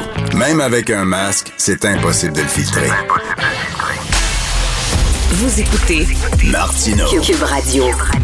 Hey, je viens de lire que Danny Boyle, le grand réalisateur de Trainspotting, va faire une série en six épisodes sur la vie des Sex Pistols, l'histoire des Sex Pistols, que j'ai hâte de voir ça. Là, je vais parler non pas à Johnny Rotten, avec quelqu'un qui a euh, des habitudes de vie beaucoup plus saines, Claude Villeneuve, chroniqueur Journal de Montréal, Journal de Québec. Salut Claude.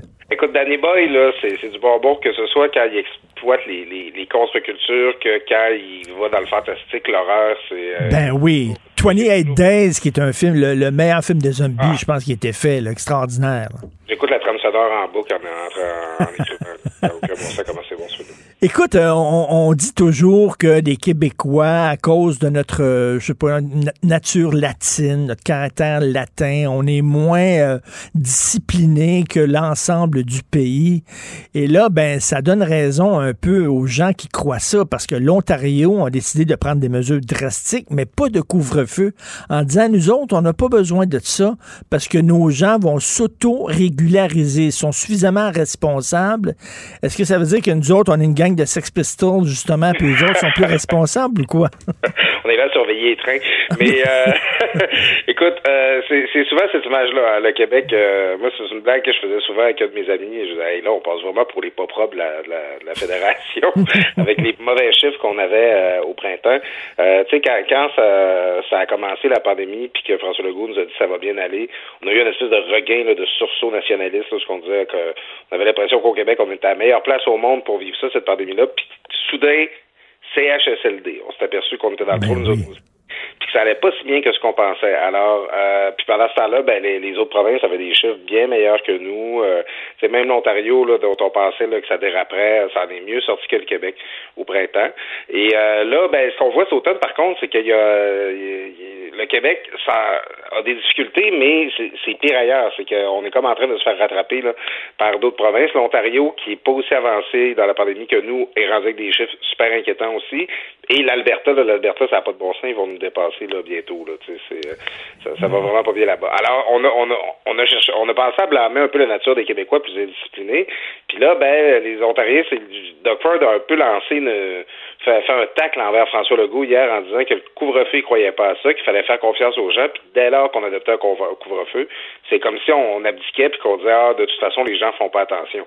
Alors après aujourd'hui, matin, il y a plusieurs spécialistes qui reprennent ça un peu que dans la culture ontarienne, ben c'est plus facile de dire aux gens de se réguler eux-mêmes. Écoute, ce qu'il faut que les gens comprennent, c'est que c'est une première dans l'histoire de l'humanité, ce qu'on vit là. Il n'y a, pas de- a pas de science exacte. Chacun essaie avec sa façon de faire. Euh, Chaque pays essaie de bagosser les, meilleures, euh, les, meilleures protections possibles. Mais quand tu regardes sur l'ensemble de la planète, il n'y a pas grand pays qui s'en sortent très bien là.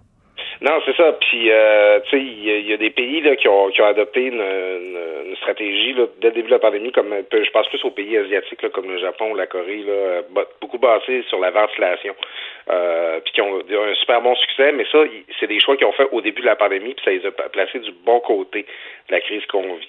Euh, nous, on a fait d'autres choix. Puis, tu sais, je sais pas si tu as vu dans les bilans de fin d'année, François Legault, il citait euh, un spécialiste de l'OMS, puis lui, il s'était inspiré de ça tout au long de la crise en disant pas prendre de décision, c'est pire que prendre une mauvaise décision. Alors, Mm, ça, tout le monde disait, est-ce que c'est appuyé par la science, cette décision-là? Est-ce qu'on Ah, a les ça, données ça m'énerve, ça? Non, non, on, on, on, on essaye des affaires. Mais oui! Le gouvernement est très transparent, euh, transparent là-dessus. C'est après qu'on va faire les bilans. Puis dans 10-15 ans, là, il, il va y avoir plein de gens pour nous trouver nono d'avoir décidé ce qu'on a décidé. à Ben oui, mais il me semble, me semble, Claude, là, pas besoin d'être un génie pour dire vaut mieux trop en faire que pas assez. Quand de tu- précaution. Ben oui, quand tu vas en excursion, par exemple, tu vas faire du hiking, vaut mieux que tu apportes trop de stock que pas assez de stock. Je préfère avoir des regrets en disant on en a trop fait que pas assez. C'est vrai qu'au Québec, on privilégie l'approche la ceinture et les bretelles. Mais Oui. c'est ça.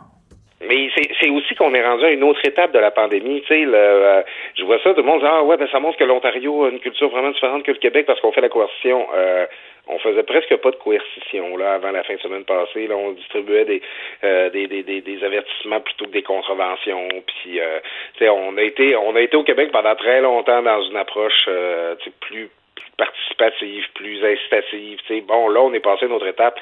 Tu sais, peut-être que l'Ontario, peut-être que Doug Ford va, va ravaler ses paroles en imposant un couvre-feu le mois prochain. Là, c'est, c'est, juste qu'on est à différentes étapes de la contamination, puis on a différentes manières de vivre ça. Puis je comprends pas que ce soit aussi dur que ça à, expliquer, même pour des experts à ce stade de la pandémie. Ben oui, tout à fait. Je sais pas si tu lis National Post ces temps-ci, mais ce matin, je lisais National Post, puis quand ils parlent du couvre-feu au Québec, c'est comme si eux autres, c'est une honte nationale, c'est épouvantable, c'est ridicule, ils comprennent pas comment ça fait que les Québécois ne sont pas dans la rue, euh, et ça les réconforte quasiment dans leur idée en disant, Ah, il y a comme un fond de fascisme chez les Québécois, il y a un fond très autoritaire au Québec. Regardez la loi 21. Mais c'est ça un peu le, le, le, le sous-texte. Eux autres, ils en reviennent pas du couvre-feu. Mais c'est ça, tu sais, au, printemps, aux yeux des médias du Canada anglais, on était les latins, les pas propres, qui étaient pas capables de contrôler la pandémie, puis qui étaient pas, qui avaient pas de discipline. Puis là, maintenant, là, on est rendu les fascistes, qui en font trop, puis qui, euh, qui sont là à contrer leur population. Je le répète, on est tout à tâtons, on est tout à essai erreur là-dedans, tu sais. Puis, euh, tu sais, on, la, la, France a imposé un couvre-feu avant nous, puis d'autres pays, puis d'autres juridictions, puis, euh, tu sais, je veux dire, il y a, y a, y a, y a ça peut arriver dans d'autres situations. Là. Donc, à un moment donné, il y a, une, certaine volonté de stigmatiser. Écoute, oui, tout à fait. J'ai un exemple pour toi. Là. Je cite ça. C'est un, un penseur, là, un expert des probabilités qui écrit ça. Là. Et je, je parle de ça dans ma chronique aujourd'hui. Euh, les, les, les, aux aéroports, là, des fois, c'est fatigant. Ils te font enlever tes souliers, ils te font enlever ta ceinture, même ta montre. Des fois, tu dis, tabarnouche, fait. Mais je préfère ça que pas assez de mesures, même si ça fait longtemps qu'il n'y a pas eu d'attentats avec des bombes dans des avions. Je préfère encore qu'ils en demandent un petit peu trop puis attendre un petit peu plus avant d'entrer dans l'avion que pas le faire. Oui, puis tu sais, à, la fin, là, ben, pour regarder ton exemple de l'aéroport, euh, tu sais, euh, des fois, tu as l'option de passer dans la cabine, là, puis qu'il y a quelqu'un qui va te voir semi tout nu là, pour voir si avec des rayons X pour voir si tu as des armes sur toi.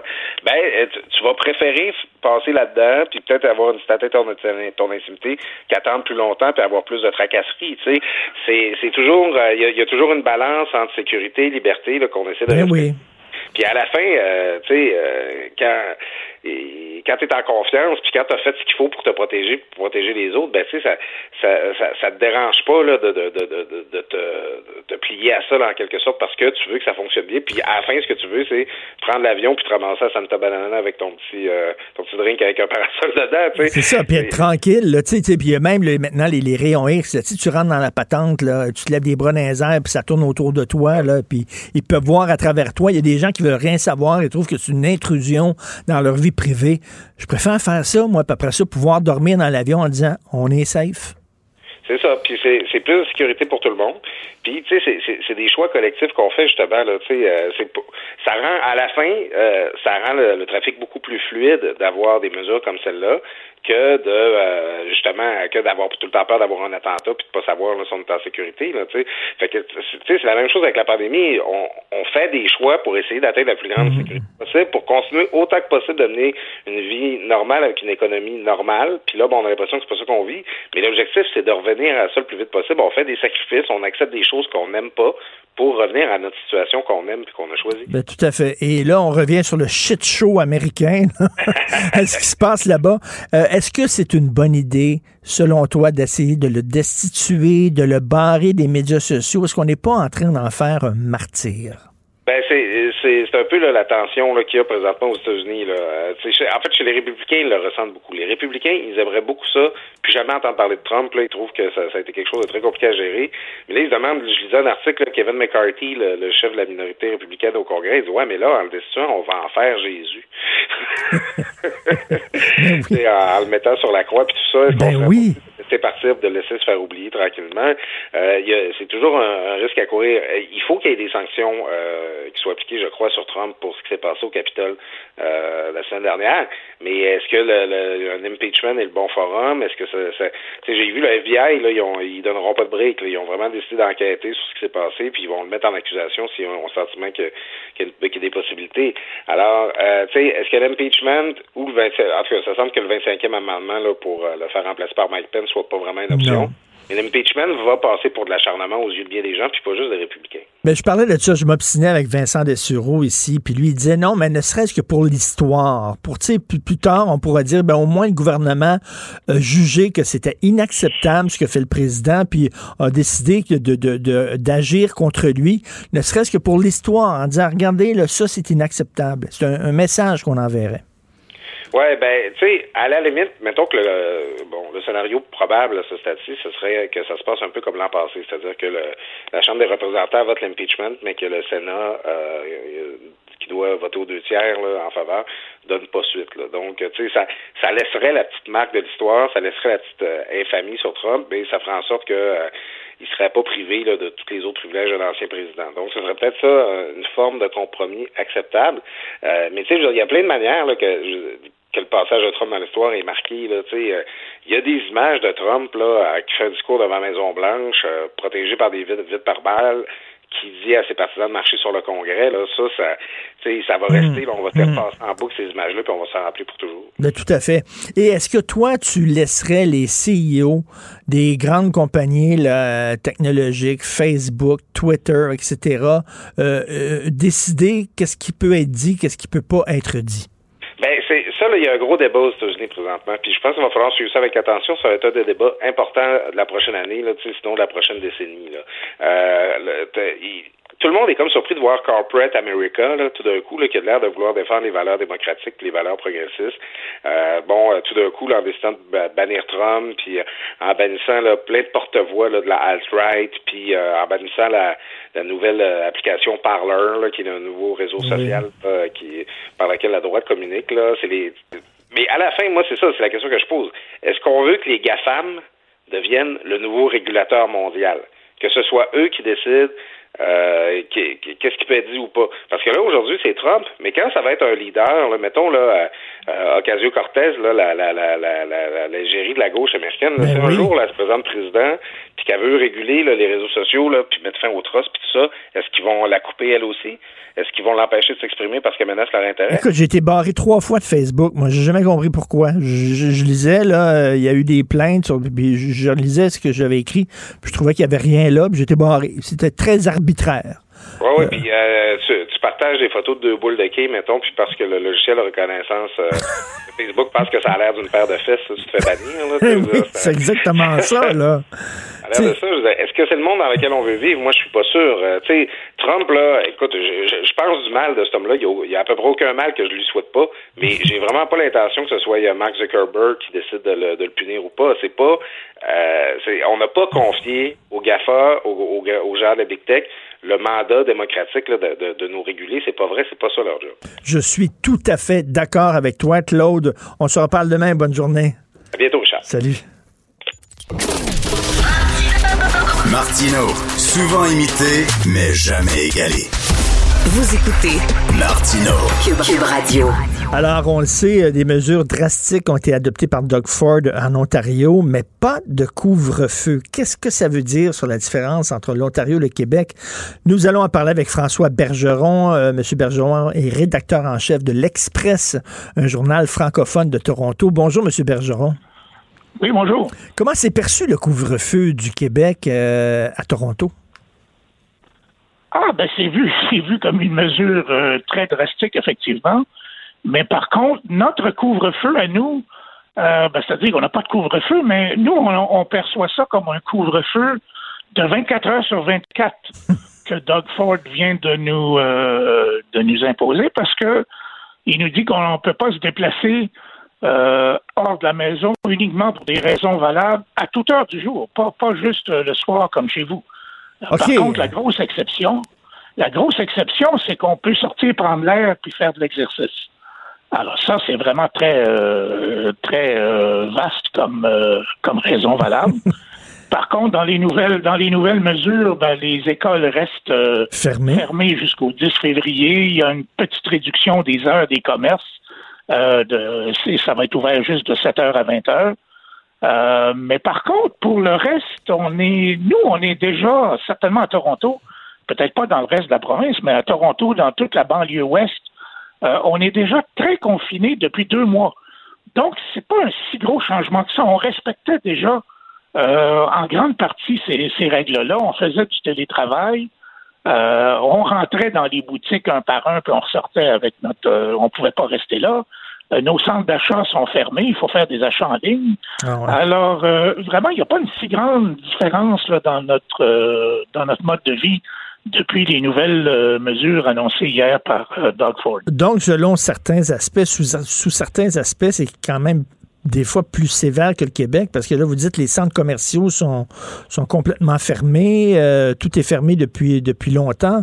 Donc, est-ce que ça veut dire que euh, M. Ford s'en remet beaucoup au sens des responsabilités des Ontariens euh, en disant qu'ils sont capables de s'auto-régulariser et que nous autres ici, euh, il faut être plus sévère parce qu'on est plus anarchique au Québec? Oui, ben là, je vous laisse l'analyse de l'anarchie au Québec, mais en Ontario,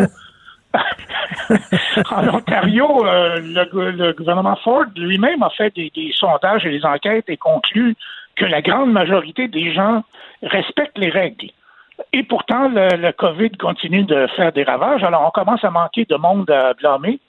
Et euh, là, euh, la dernière, le dernier en date, là, c'est le relâchement en milieu de travail. On a dit que quand même dans les milieux de travail, même si les entreprises respectent les règles, euh, les gens, quand c'est la pause, quand c'est le lunch, quand c'est le transport, là, il y a un peu moins de. On oublie le masque, on oublie la distanciation. Alors, c'est peut-être de, de là que viennent euh, les nouvelles éclosions. Mais là, le mystère, c'est quand même, vous le dites, là, ça fait quoi, deux mois là, que vous avez un super confinement euh, à Toronto?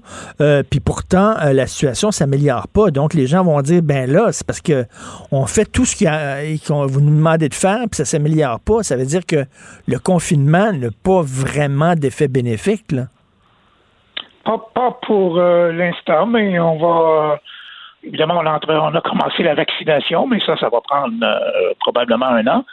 Mais effectivement, on commence à, à manquer de, de moyens. Et en plus, les, les- la deuxième vague, qui est d'ailleurs plus forte euh, en Ontario qu'au Québec, hein, notre, deuxième vague, nous, est plus forte que la première, alors que chez vous, d'après ce que j'ai regardé, c'est- l'inverse. Et euh, la statistique que les gouvernements regardent, c'est les, les statistiques d'hospitalisation. Et euh, nous, on a plus d'hospitalisation que, que durant la première vague, même si on n'a pas encore plus de décès pour l'instant. Et pourtant, tous les décès sont, la plupart des décès sont encore dans les soins, dans les centres de soins de longue durée. Alors, c'est comme si on n'avait pas appris de, de la première vague. Euh, oui, c'est les mêmes, c'est la même choses qu'on- il y a situation. des choses qu'on ne comprend pas là-dedans. Ben oui, c'est la même situation qui se répète. euh, mais, mais euh, est-ce que les gens commencent à être déprimés, tannés? Euh, ici, on sait qu'il y a des gens qui veulent euh, manifester, qui sont contre, qui veulent s'opposer aux consignes sanitaires. Est-ce que vous avez l'équivalent euh, en Ontario, à Toronto? Oui, Des on a des délinquants. groupes qui font quelquefois. oui, oui, on a quelques délinquants qui font des manifestations. Euh, on n'a pas vu personne euh, promener quelqu'un comme un chien, comme chez vous, là, mais euh, ça va, ça va. Parce que vu, vu qu'on a le droit de prendre l'air et faire de l'exercice, ça, ça, la question se pose pas. Donc, ils ont dit, là, vous n'avez pas le droit de vous promener, mais si c'est pour faire de l'exercice, vous avez le droit. C'est ça. La police, par contre, va avoir beaucoup plus de pouvoir pour disperser les rassemblements extérieurs et intérieurs. D'ailleurs, à l'extérieur, là, c'est limité à cinq personnes. Euh, C'était 10 avant, là, c'est 5. Il va y avoir des amendes de, de, de- ça va de 505, 750 dollars à 10 000 dollars d'amende, peut-être même jusqu'à un an de prison pour certains comportements. Donc, la police a beaucoup plus de pouvoir là, depuis, depuis quelques jours avec les, les mesures de Dogfall. Donc, les gens qui disent que c'est moins sévère en Ontario qu'au Québec, c'est faux parce que sous, cer- sous certains aspects, c'est peut-être même plus sévère? Oui, c'est plus sévère. Je pense que est-ce que vos écoles sont fermées? Les nôtres sont fermées jusqu'au 10 février. Euh, les, euh, comme je vous dis, les centres d'achat sont fermés. On est en confinement en, en zone rouge, en- même en zone grise à un moment donné, euh, depuis deux mois. Ça- on est très confinés, nous. Et j'imagine, comme je le dis, là, il est mieux d'avoir des résultats, puis la, la- la fameuse courbe est mieux de s'aplatir parce que les gens vont dire, ben, c'est pas vrai qu'on fait tout ça pour rien. Exactement. Le- la statistique que le gouvernement regarde, c'est les hospitalisations parce que c'est ça qui lui coûte cher. Et en ce moment, on est quoi? On est à 1700 cas euh, à l'hôpital, à peu près 400 aux soins intensifs. Mais là, il y a des modélisations informatiques euh, qui, bon, qui valent ce qu'ils valent, qui prédisent, euh, qui prédisent qu'on peut peut-être arriver jusqu'à 1000 cas aux soins intensifs euh, par jour. Là, je parle à la, à la mi-février. Euh, ce qui serait le point de débordement du système. Déjà, il y aurait le quart des hôpitaux qui auraient plus de lits aux soins intensifs. Euh, mais dans le et dans le pire des scénarios, ça on nous a dit ça euh, hier ou avant-hier, dans les pires des scénarios, la COVID pourrait arriver à causer plus de décès que les cancers et les maladies de cœur. Ça, c'est du jamais vu nulle part, euh, nulle part dans le monde probablement. Alors, mais c'est une modélisation. Généralement, c'est les, les- c'est les scénarios du pire euh, sont, sont trois, quatre fois euh, pires que ce qui se réalise finalement. Donc, euh, ex- excusez l'expression, mais on est tous dans la même chenoute, là. Qu'on soit en Ontario ou au Québec, là. Voilà, Québec-Ontario, même combat pour une fois. oui, puis l'Alberta aussi. Là. Et finalement, le nerf de la guerre, ça va être la vaccination. Tant qu'il n'y a pas le plus de, gens vaccinés possible, euh, euh, ça va être, euh, ça, sera pas facile, ni en Ontario, ni au Québec. Ben, bon courage, malgré tout, M. François Bergeron. Merci beaucoup. Merci. Ben, merci, M. Martineau. Merci, M. Bergeron, rédacteur en chef de l'Express, un journal francophone de Toronto, parce que oui, il y a des francophones à Toronto. Martineau, il n'y a pas le temps pour la controverse. Il a jamais coulé l'eau sous les ponts. C'est lui qui la verse. Vous écoutez Martineau. Cube, Radio. Tous les mercredis, je parle à Adrien Pouliot, chef sortant du Parti conservateur du Québec. Adrien, est un homme dangereux. je, vais, je vais te dire pourquoi. Écoute, non, mais tu fais des petits, là. Tu sais-tu là, que tu es en train d'influencer, de, de, contaminer d'autres personnes? Quand c'est pas Gabriel Nadeau-Dubois qui dit que le couvre-feu restreint nos libertés individuelles. Gabriel Nadeau-Dubois, qui est rendu libertarien, te Mathieu Bock-Côté. De plus en plus, il chiale contre le confinement, il chiale contre le couvre-feu, puis ça n'a pas de bon sens. Aujourd'hui, là, j'ai lu son texte. Si j'avais pas vu le nom Mathieu Bock-Côté, je pensais que c'était toi qui avais écrit. Écoute, même Patrick Lagacé aussi, là, il a viré complotiste. Ben oui. Ben, c'est ça. Ben, la définition de complotiste, c'est ça, non? C'est quelqu'un qui pose des questions. C'est pas ça, la définition.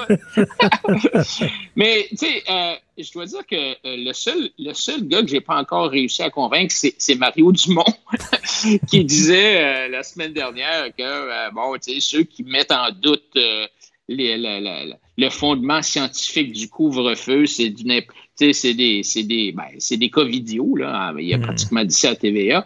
Mais, tu sais, Adrien, on ne se cachera pas, il n'y a aucun fondement scientifique pour le couvre-feu. C'est un, un wild guess. Tu sais, c'est comme, je, préfère mettre la ceinture et les bretelles que rien que la ceinture. C'est ça, là. Non, mais leur argument, c'est que, écoute, on ne sait pas si la ceinture marche, on ne sait pas si les bretelles marchent, mais il y a plus de chances que ton pantalon tienne si tu mets la ceinture et la bretelle. Mais on ne sait pas exactement. Mais c'est vrai. c'est un peu ça l'argument. Alors là, évidemment, il n'y a, plus, a, plus de, il a plus de fin. Tu sais, OK, ben là, on devrait mettre aussi un élastique, puis on va mettre une corde en, en tissé, puis on va mettre, euh, tu sais, euh, ça, finira plus, là. Alors, c'est, c'est, moi, c'est un peu ce que je dis depuis six mois, c'est que je suis pas contre les mesures en soi. Je porte le masque depuis le 17 avril de l'an passé. Je porte le masque. Est-ce que j'y crois? Je prends pas de chance, là. Je veux dire, je suis quelqu'un de civilisé, puis je veux veux pas euh, que mon voisin, euh, si jamais je l'ai, puis je suis asymptomatique, ben, je vais m'autant porter un masque pour pas y donner, tu sais, mais, mais entre ça, puis donner des amendes de 6 000 parce que tu sors euh, le soir après 8 heures, puis c'est dehors en plus, c'est ça qui est le plus drôle, c'est que dehors, tout le monde s'entend pour dire que dehors, c'est moins dangereux qu'en dedans, hein, parce que bon, c'est pas les, les aérosols, oui, oui, ben, attends une minute, attends une minute, là. Là, là, tu fais preuve de mauvaise foi. Regarde, si non non mais c'est parce qu'à un moment donné le couvre-feu tu le fais ou tu le fais pas là. Tu peux pas dire là, si c'est pour courir puis marcher je le fais. C'est parce que ce qu'ils veulent pas c'est que tu ailles visiter des gens euh, le soir puis être souper chez des gens puis tout ça. Fait que ça serait très facile de dire à quelqu'un tu, cours jusqu'à chez ton ami pour aller souper chez ton ami. Non non je fais mon, mon jogging. Je, je suis pas en train de me déplacer pour aller voir mon ami. Je fais mon jogging. OK, tu fais ton jogging, c'est correct. À un moment donné, ça, tu le fais ou tu le fais pas. Tu peux pas le faire à moitié, là. Ouais, ben, tu n'oublies pas ton chien. Hein. Tu peux aller, tu peux aller souper sur ton chien. Mais...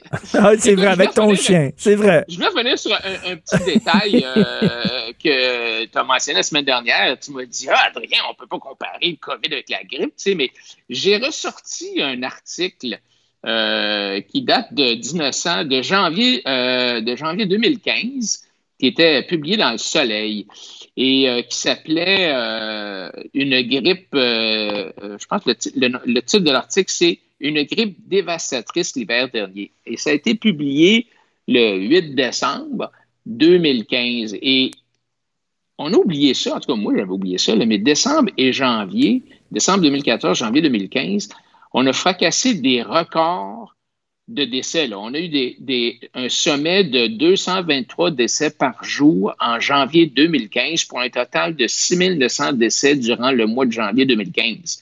ce qui était le plus grand nombre de décès enregistrés en un seul mois dans l'histoire récente du Québec.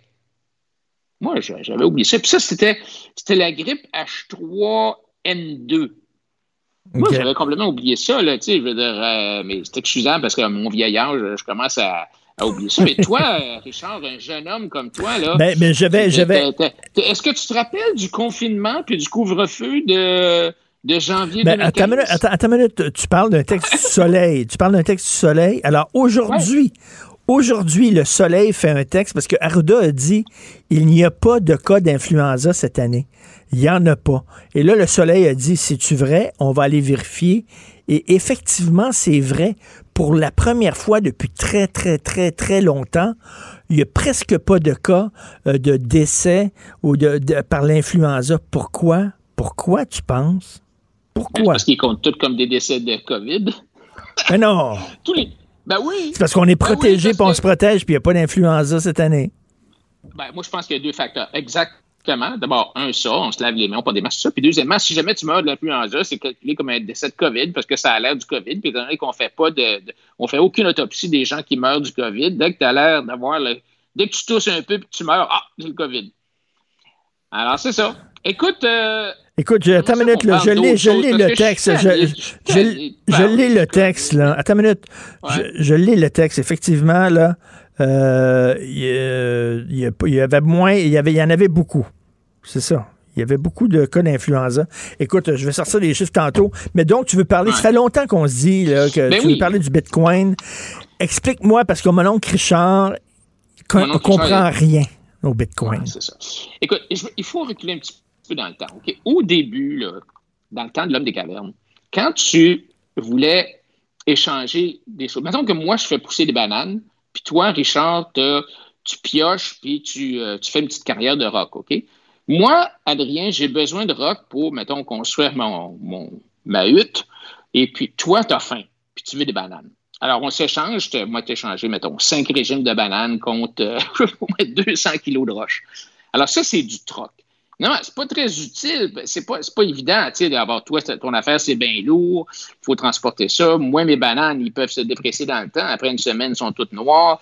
Alors, finalement, il y a quelqu'un qui a dit, tu sais, ben, écoute, Richard, au lieu de, de- de me passer ton 200 kilos de, de roche, écris-moi sur un bout de papier, je te dois 200 kilos de roche. Alors, moi, Adrien, je prends le papier qui est signé par Richard, qui est marqué Je dois à celui qui tient ce papier-là, je suis prêt à lui donner euh, 200 kilos de roche. Puis moi, je pars avec ça. Puis là, ben, je peux aller voir un gars qui, euh, euh, mettons, qui, euh, qui a de l'eau, euh, tu sais, ou qui a un système d'irrigation. Puis je peux dire Écoute, toi, si tu as besoin de roche, j'ai un papier ici. Puis le gars qui détient le papier, il peut avoir 200 kilos de roche de la part de, Mar- de, de Martineau.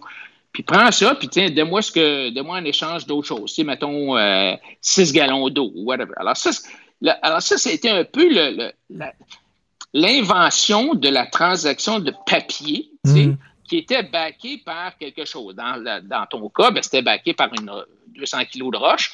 Mais à un certain point, euh, euh, il y a des banques qui ont dit, écoute, nous autres, on va mettre de l'or dans un coffre-fort, puis on va y mettre un papier qui dit le détenteur du papier, il peut euh, avoir, mettons, euh, une once d'or quand il présente, quand il présente ce papier-là. Et éventuellement, on a. alors, ça, c'était l'étalon or. OK. Tu pouvais échanger euh, ton, ton, ton papier contre euh, de l'or. Mais finalement, les gouvernements ont dit Ah non, laisse faire, on oublie ça, l'étalon or. Là. On, on imprime des papiers, là, puis c'est marqué que c'est la Banque du Canada, puis c'est à cours légal, puis c'est bon. Alors, les gens font confiance au papier, puis ils s'échangent euh, des papiers comme ça euh, qui représentent finalement, supposément, une valeur. Le problème, c'est que la- les banques ont tendance à tricher puis à imprimer du papier, même s'il ne vaut rien. Puis je vais donner un exemple. Mettons que tu es propriétaire d'un cinéma puis il y a 100 places dans ton cinéma. Tu imprimes 100 billets, OK? Puis tu les vends, mettons, 10 piastres. Puis là, si, mettons que tu as une idée de génie, Richard, tu dis, écoute, au lieu d'imprimer 100 billets, je vais en imprimer 200. J'ai encore 100 places, mais je vais imprimer 200 billets. Je vais vendre 200 billets, je vais faire bien plus d'argent. Ce qui, va arriver, c'est qu'à un certain point, ça va prendre deux billets pour avoir une place. hein, parce qu'il y a 200 billets puis il y a 100 places, donc ça prend deux billets pour une place. Alors donc, tu as eu une espèce d'inflation, tu as imprimer deux fois plus de billets que de sièges et ton billet maintenant vaut seulement un billet vaut un demi-siège. Donc, tu as une inflation de 200% Alors, c'est un peu le problème avec la monnaie, c'est que les gouvernements l'impriment et tu finis par avoir une inflation euh, galopante. Puis l'autre problème dans le système monétaire qu'on a, c'est que actuellement, si tu payes des choses, il faut toujours que tu passes par un tiers. Si c'est un chèque, ben, il y a une banque, un paiement, il y, a, des cartes de crédit, il y a toujours des tiers. Alors, il y a un gars qui s'appelle Satoshi Nakamoto qui a inventé un système de, de monnaie décentralisée. OK? Et, et donc, au lieu d'avoir un seul registre, parce que quand tu vas, quand tu déposes ton argent à la banque, il y a un registre. Hein? La banque, elle a un registre, ton petit carnet, tu fais imprimer. Dans le temps, tu fais imprimer ton, hmm. carnet. Là. Mais là, là euh, lui, il a dit, écoute, au lieu d'avoir seulement un registre, il va avoir des milliers de registres décentralisés à travers la planète. Et quand tous les registres vont s'accorder pour dire que, disons, Adrien a déposé ou a donné 100 dollars à Richard, quand tous les registres à travers la planète vont dire oui, c'est vrai, c'est vraiment arrivé, Adrien avait effectivement un Bitcoin, puis il l'a transféré à Richard. Quand tous les registres vont s'entendre pour dire oui, c'est bien arrivé, là, la transaction a lieu, elle est irréversible, immuable, et euh, donc elle est finalisée. Et ça, c'est, ça, date, de quand, ça, l'invention du Bitcoin? Ça, c'est ben, à peu près, en, mettons, à la fin des années, euh, de la première décennie des années 2000. Alors, ce registre-là, décentralisé, là, là, le système, donc c'est comme de l'argent, finalement, virtuel, mais le Bitcoin, dans le, code du Bitcoin, là, le code informatique, il y a un nombre maximum. Tu ne peux pas en imprimer, tu ne peux pas en inventer, tu ne peux pas en produire plus que 21 hmm. millions. Donc, le nombre de Bitcoin est limité, contrairement au dollar. Où tu peux en imprimer, c'est ça. Imprime sans arrêt, puis on le voit actuellement, là, je veux dire, c'est ce qui arrive actuellement. Alors, donc, quand tu as des, des, milliers de registres comme ça qui confirment que oui, vraiment, Adrien avait un Bitcoin et il l'a effectivement transféré à Richard, Bien, cette transaction-là, maintenant, elle est, elle est enregistrée, elle est immuable. Et euh, donc, tout ça se fait complètement virtuellement. Et en fait, le, le, le, Bitcoin ne peut pas être.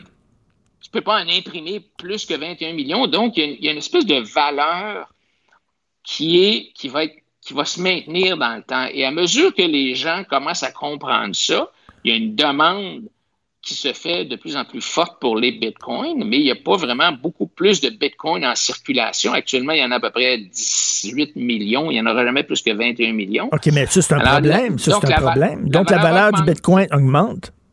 Ah oui, ah oui. Puis écoute, quand, quand, tu vas arriver à 21 millions de bitcoins, qui est le maximum, puis qu'il n'y en aura pas plus, là, là euh, si tu veux en avoir, il va falloir que tu offres de payer encore plus cher pour en avoir. Donc, le prix qui a explosé récemment. Là, ça a passé quasiment à 50 000 par Bitcoin la semaine dernière. Ça peut très bien monter, écoute, je ne te ferai pas une prévision, mais ça peut monter à 250 000 ou à 500 000 par Bitcoin. Là. Et ça, est-ce qu'éventuellement, est-ce que ça se pourrait que le Bitcoin remplace le, dollar, le système économique actuel? Le papier? Ben, ben je ne sais pas. Écoute, peut-être à très long terme, là, mais d'abord, il faut que le Bitcoin s'établisse, puis c'est pas encore vraiment établi parce que c'est pas, tu peux pas aller chez, ben, tu pourrais, il y a certains endroits où tu peux faire des achats avec Bitcoin, mais tu peux pas encore aller faire ton marché chez Metro Richelieu puis payer en, payer en Bitcoin, mais éventuellement, ça va arriver parce qu'il y a de plus en plus de gros joueurs comme PayPal, par exemple, maintenant acceptent les Bitcoins. Il y a beaucoup de grosses compagnies qui acceptent les Bitcoins. Et à mesure que euh, ça va se, se, se transiger, ben, euh, le gros avantage, évidemment, c'est que il n'y a, pas de taux de change. Tu sais, je veux dire, c'est un mm-hmm. Bitcoin à travers la planète. Tu n'es pas obligé de convertir des dollars canadiens en dollars américains avec une prime, puis payer une commission, puis tout ça.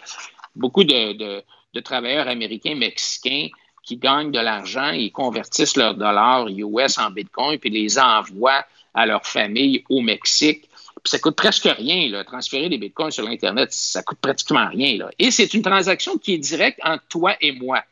Donc, il n'y a, pas de, a pas de tiers qui est impliqué dans la transaction. Euh, et, le fait qu'il n'y ait pas de tiers, donc il n'y a pas de danger, par exemple, qu'un gouvernement décide de saisir euh, de mhm. mettre des, contrôles de change. Tu, sais, tu vois ça dans les républiques de bananes. quand il y a une révolution, ils mettent des contrôles de change, ils empêchent les gens, ils saisissent les comptes de banque. Tout ça. Ben là, actuellement, le Bitcoin, tu peux pas le saisir. Aucun les gouvernements n'ont pas de poigne, si tu veux, sur le Bitcoin. Ben ça, ça c'est fantastique pour, je euh, je sais pas, les, les, criminels, les trafiquants. Euh, ils ne se feront jamais saisir leur argent par euh, une autorité. Oui, ben, il faut que tu comprennes que le, le les, tous les registres, les milliers de registres décentralisés à travers la planète, là, tout est identifié. Il y a un numéro. Chaque transaction a un numéro. Alors, tu peux retracer les transactions numérotées. Évidemment, là, il faut que tu passes d'une autre étape et tu dis, OK, ben, tel numéro, c'est Richard Martineau. Tu sais, mm. C'est ton code à toi. Mais le, blockchain, c'est public. Donc, tu peux aller voir qui, quel numéro de transaction a rangé combien de Bitcoin. Mais je pense que ce qui va arriver, c'est qu'éventuellement, il va y avoir une acceptation de plus en plus grande du Bitcoin. Est-ce que, est que, les dollars américains vont disparaître ou le yuan ou l'euro? Je pense pas à court terme.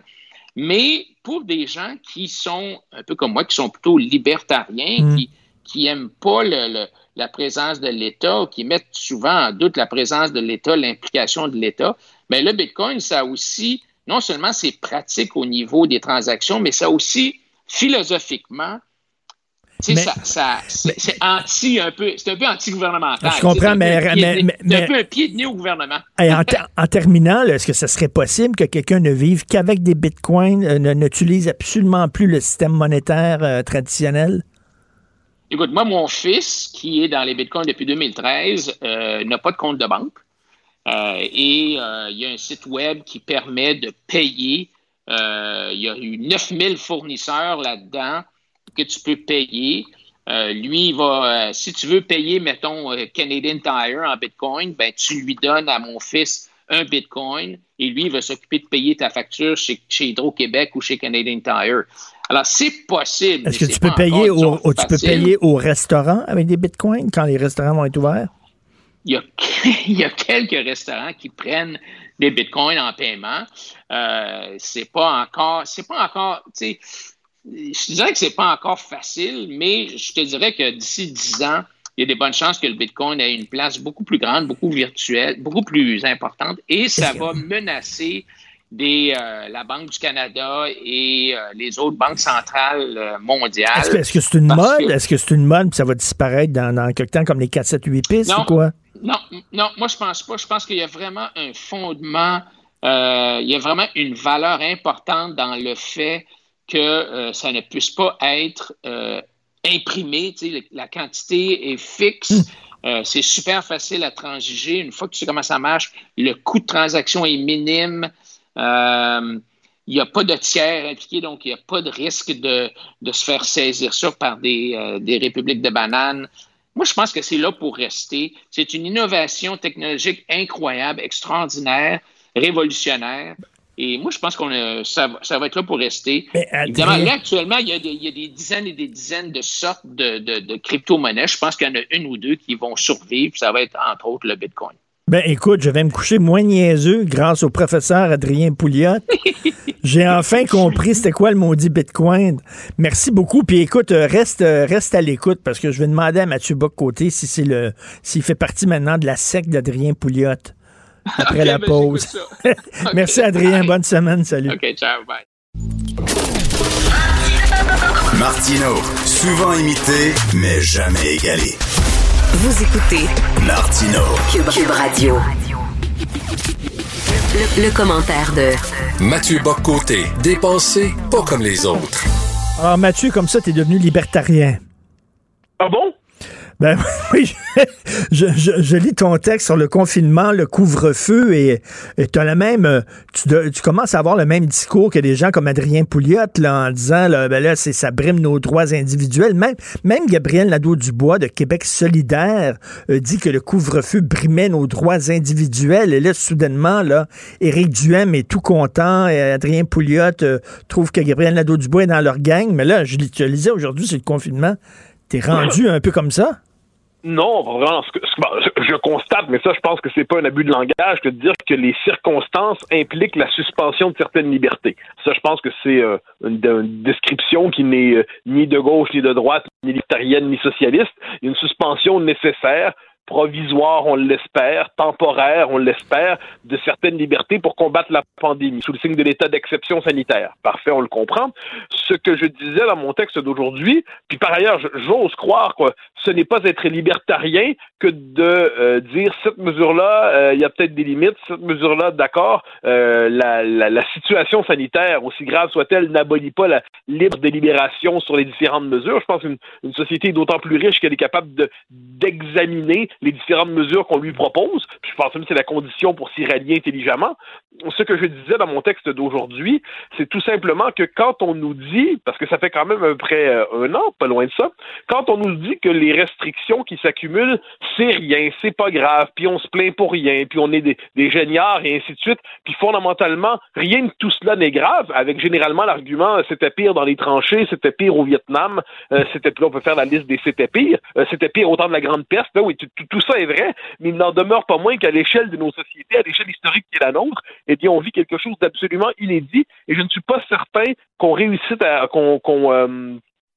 facilite l'adhésion populaire en expliquant aux gens qu'ils ont tort de se sentir globalement malheureux de cette situation. Euh, Quand on présente tout cela sous le signe du- d'une forme de ralentissement poétique, et puis prenez du temps avec vos proches, et puis rien de tout cela n'est grave. Non, je pense que c'est en reconnaissant que les choses sont difficiles et graves et pénibles qu'on est capable de garder la population dans un état d'esprit où oui, on le sait que c'est pas agréable, mais on le fait. Si on explique aux gens qui sont globalement niaiseux de pas apprécier ou de, ou de trouver ça un peu pénible la période qu'on traverse, je suis pas certain que ce soit la meilleure pédagogie possible pour, euh, par les autorités. Mais t'es un conservateur, et moi, selon moi, dans ma tête, là, les conservateurs, tu sais, c'est- les, grandes les grandes idées, comme euh, ils défendent des idées euh, qu'on pourrait juger obsolètes, c'est-à-dire le sens de l'honneur, le sens du sacrifice, le sens du bien commun. Ça, selon moi, c'est des valeurs conservatrices. Oui, mais bien sûr, mais ça, mais je vais reprendre tes mots parce qu'il me semble exact, le sens du sacrifice.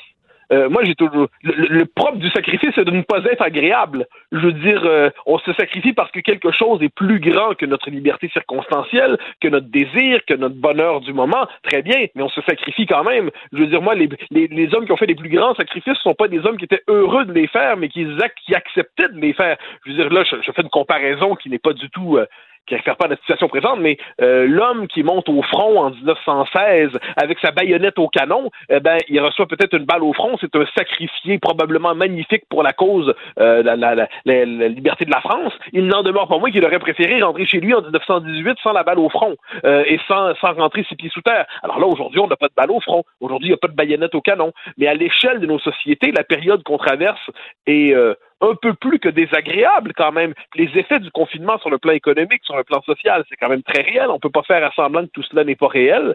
Alors, je dis, ne faisons pas semblant que ce n'est pas un sacrifice.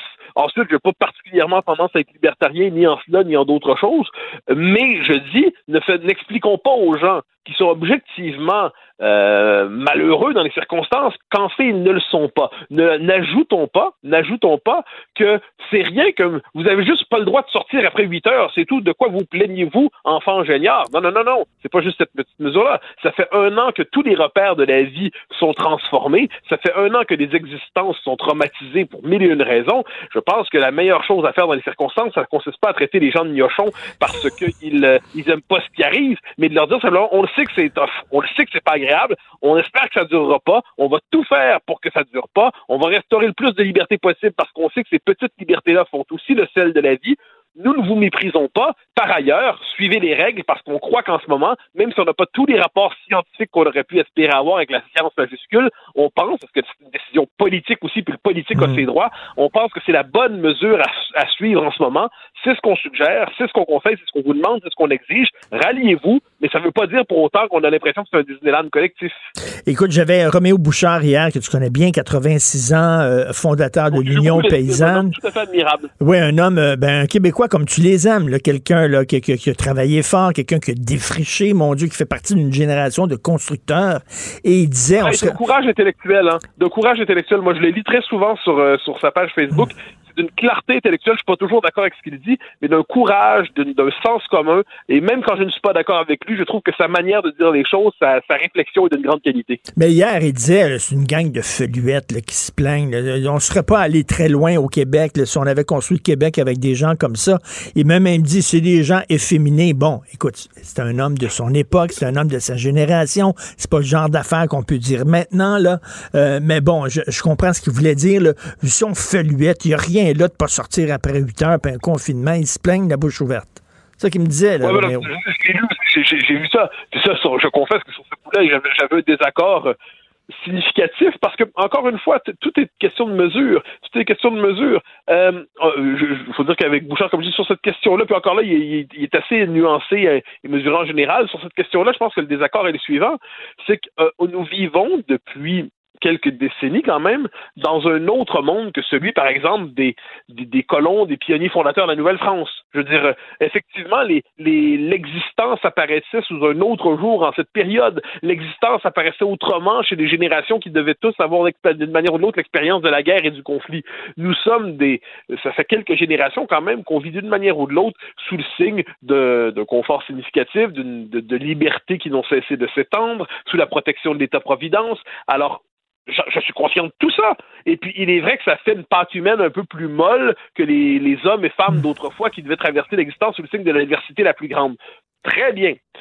Sachant les circonstances historiques qui sont les nôtres depuis quoi, une cinquantaine, soixantaine d'années, sachant cela, Sachant que par ailleurs, même dans les tranchées, comme j'aime dire, les hommes n'étaient pas privés du plaisir de la camaraderie.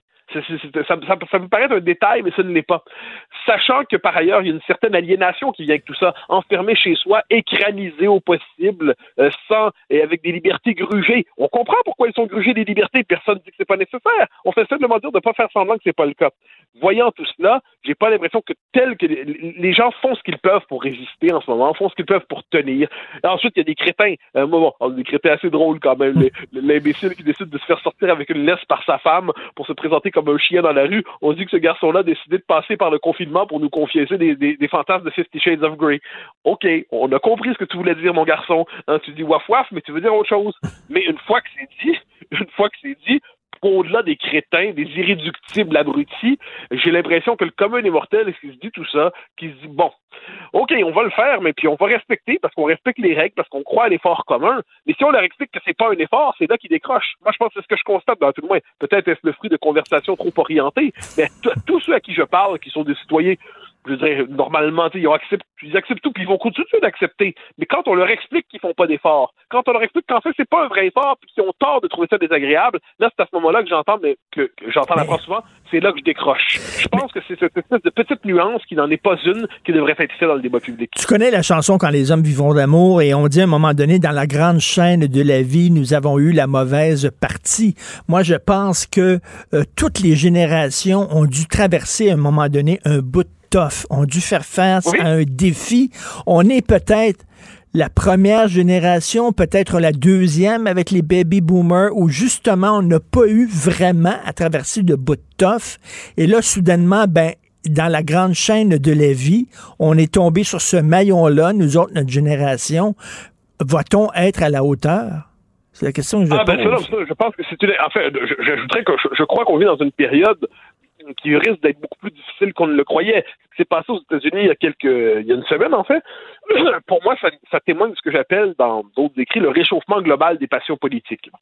On vit dans une époque où, de nouveau, les gens ont envie de s'échanger des arguments à coups de poing sur la gueule. On vit dans une époque tragique, on vit dans une époque de choc, on vit dans une époque qui va être plus violente qu'on ne l'aurait souhaité. Euh, ça, pour moi, on, vient d'entrer dans cette époque-là. On nous dit, je veux bien le croire, qu'on entre dans une époque où les, pandémies risquent, je dirais pas d'en avoir une chaque année, mais les, la, à cause de la transformation des écosystèmes, euh, la destruction des écosystèmes, il se pourrait que bon, mais ça fasse désormais partie de la vie d'une manière ou de l'autre. Je ne nie pas tout cela Puis encore une fois, je dis, effectivement, nous traversons une épreuve. Moi, il n'y a pas de doute là-dessus qu'on traverse une épreuve. Puis moi, tous ceux qui s'imaginent que François Legault et d'autres ont plaisir à confiner la population, bien sûr que non. Ils font ce qu'ils peuvent à tâtons. Euh, quand on le dit, n'ont pas tous les, tous les, tous les documents scientifiques. Mais évidemment, la, la science n'avait pas prévu de gérer une pandémie quelque part en 2020-2021 dans son détail. Donc, il fait ce qu'il peut avec des mesures approximatives dans une société qui ne se conforme pas toujours aux règles telles qu'on l'entend, avec un système de santé qui était déjà chambranlant puis qui a de la misère à prendre le choc en ce moment. Ça, je pense que c'est une autre discussion qu'il va falloir l'avoir, c'est-à-dire euh, le système de santé, comment peut-il s'adapter durablement sans être toujours sous tension devant une crise comme celle-là? Tout ça, va falloir en parler. Mais justement, je reprends tes mots, c'est une épreuve. Mais est-ce que faut juste, je- c'est pour ça que je pense pas être libertarien pour dire ça. Faut juste pas faire semblant que c'est pas une épreuve. C'est ça, c'est pas parce que c'est pas parce inédite. C'est pas parce qu'il y a eu pire que ce qu'on ce qu'on vit n'est pas difficile. Je dis tout le temps là-dessus. voilà, tu te cognes l'orteil, là, si tu te cognes l'orteil sur un mur le matin et t'as mal, euh, quelqu'un a beau dire oui, mais le voisin s'est fait couper la jambe, s'est fait amputer la jambe, ça peut oui, mais ça n'empêche pas que j'ai mal à mon orteil. Oui, puis on, on peut même pousser ça plus loin. Imaginons dans les circonstances que d'un côté, on a un type qui euh, a un cancer généralisé, puis l'autre une petite cochonnerie qu'on a réussi à traiter, qui était pas cancereux, mais qui était quand même grave pour sa vie. Bon, mais c'est, c'est- ok, il s'en tire, c'est, pas, pas la fin du monde, mais, mais le fait est que c'était quand même pas rien. Alors moi, devant tout cela, je, je, je, je- en fait, c'est pour ça que je pense que voir sous le signe du libertarianisme la reconnaissance de l'épreuve que nous traversons, je pense pas que c'est, pas ça. D'ailleurs, tu n'as pas entendu, tu n'entendras pas de ma part un appel à la désobéissance civile. tu n'auras pas un appel à, faire qu'on suspende les mesures sanitaires d'un coup.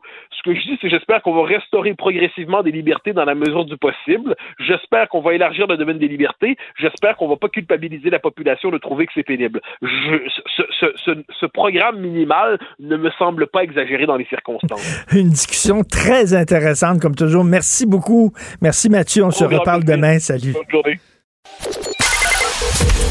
Joignez-vous à la discussion. Appelez ou textez le 187 Cube Radio 1877 827 2346. Alors, euh, je viens d'apprendre à l'ami Vincent Dessureau que selon euh, des protecteurs du patrimoine architectural, il faut absolument garder le signe de Da Giovanni. C'est partie Je- du ouais. patrimoine. Ben, le- L'autre à côté, là, le. Amir. Amir. Shawarma aussi, pas trop loin. Le Jean Coutu. Amir, ils ont dit que le building dans lequel est Amir, il faut le garder parce que c'est un patrimoine architectural. Ben, c'est ça, le, le, le- le- le devant est fait de spécial. là. Il est comme en pointe. Là. Ouais, mais quand Et même. toutes les tuiles tombent à terre. Mais euh, tu me surprends quand- quand, même quand avec le Giovanni. Tu viens les, gens qui ont défendu le, le cyclorama de Jérusalem? Ouais, oui, de beaupré oui. c'est qui est une, qui est une- qui est une chiotte. ben, c'est une toile impressionnante, 360. là. C'est lettre, lettre, lettre. Ben, je je suis jamais rentré. J'étais très impressionné par l'édifice plus jeune, mais euh, je suis jamais rentré encore au. Dan Giovanni, bref. Euh, T'as trois sujets, bien sûr. Il y en a un. Le dernier, ça, ça- c'est sur le sexe. Donc, tu, Tu commences par ça? Ben oui. Tu commences par ça. Juste un mot parce que, euh, tu sais, Richard, on, les- ben, tu- je te l'apprends peut-être, mais selon bien des experts en couple, là, le sexe, c'est pas tant euh, ce qui fait qu'un couple dure. là. Euh, bien avant ça, il y a euh, la, la, la, ben, la famille. Est-ce que tu fais ton rôle de, de mari, de père et compagnie, les finances? Alors, plein d'éléments avant le sexe. Il n'y a mais pas rien que le sexe. Il y a aussi les blowjobs. Super, super. Euh, une étude chinoise, euh, Richard, dans cinq pays, arrive à la conclusion que tout ça a changé pendant la pandémie et que, vu les confinements, vu le temps difficile, là, le sexe a repris euh, du poids de la bête et se retrouve dans les critères principaux de satisfaction du couple en ce moment, en pleine pandémie, alors que la qualité du sexe décline, semble-t-il, parce que... il y a là, les stress. enfants, les enfants sont à la ben, maison. particulièrement les enfants à la maison. Il y a du stress, le télétravail, le fait que les couples se tapent ses nerfs aussi parce qu'ils sont ensemble tout le temps. Euh, donc, ce que, ce que ça dit, c'est que il faut, euh, et on dit que la moyenne, c'était une fois par semaine, là, selon l'étude pour le couple. Alors, il faut quand même juste avoir en conscience que c'est là, là, et que présentement, il faut peut-être, si vous êtes moins fringant, faire un petit effort au moins une fois par Un semaine. petit effort. Un petit effort parce que... C'est- c'est- faut que tu t'assoies en disant, bon, ça va être mardi, deux heures l'après-midi. Non, mais vraiment tu peux des donnes des rendez-vous. organiser le, le- le- l'horaire pour que ce soit plus facile que ça se passe. Là. Il y a des façons de que ce soit juste pas euh, de forcer, mais amener à ce que ça se passe. Parce qu'il y aura une valeur ajoutée, semble-t-il, pendant la penses. pandémie. Sinon, si tu laisses ça aller, euh, tu y- tu y penses Ouais, pas. si tu dis, euh, comme d'habitude, je m'en fous, ben, ça va être moins payant parce qu'en temps normal, effectivement, on dit surtout pour les femmes, c'est moins important le sexe. C'est pas ma- pas mon avis personnel, c'est les. C'est la science. Pour les La femmes, c'est un critère ça. plus bas que pour les hommes. Mais pas pendant la pandémie où là, la différence des genres euh, ne serait, aurait disparu ou presque. Et que, en- entre autres, Richard, pourquoi le sexe a remonté? C'est, semble-t-il, juste parce que ça amène la communication et des sentiments positifs. Alors, ça te, euh, ça répare les petites C'est blessures. Roger de Rolette, te souviens-tu de ça? Il animait une émission Ouais. de nuit, là. Oui. Euh, le bag, t'es dans le bag, il disait. Ah oui, Mais lui, il disait, il disait, les hommes euh, euh, feignent l'amour pour avoir du sexe, puis les femmes feignent le sexe pour avoir de l'amour. C'est ça qu'il disait. Ben, tu vois, mais trouvez-vous à mi-chemin pendant la pandémie parce que le sexe a repris temporairement son importance pendant euh, les confinements. Bon, ben, c'est une bonne nouvelle. La destitution de Trump serait-elle inconstitutionnelle? Oui, parce que là, c'est commencé. Depuis 9 heures, j'écoutais ça tantôt euh, à la Chambre des représentants, le dépôt euh, des, des actes d'accusation pour la destitution de Donald Trump. Donc, c'est en cours. Mais une question intéressante, parce qu'il y a très peu de chances que ça se produise avant le 20.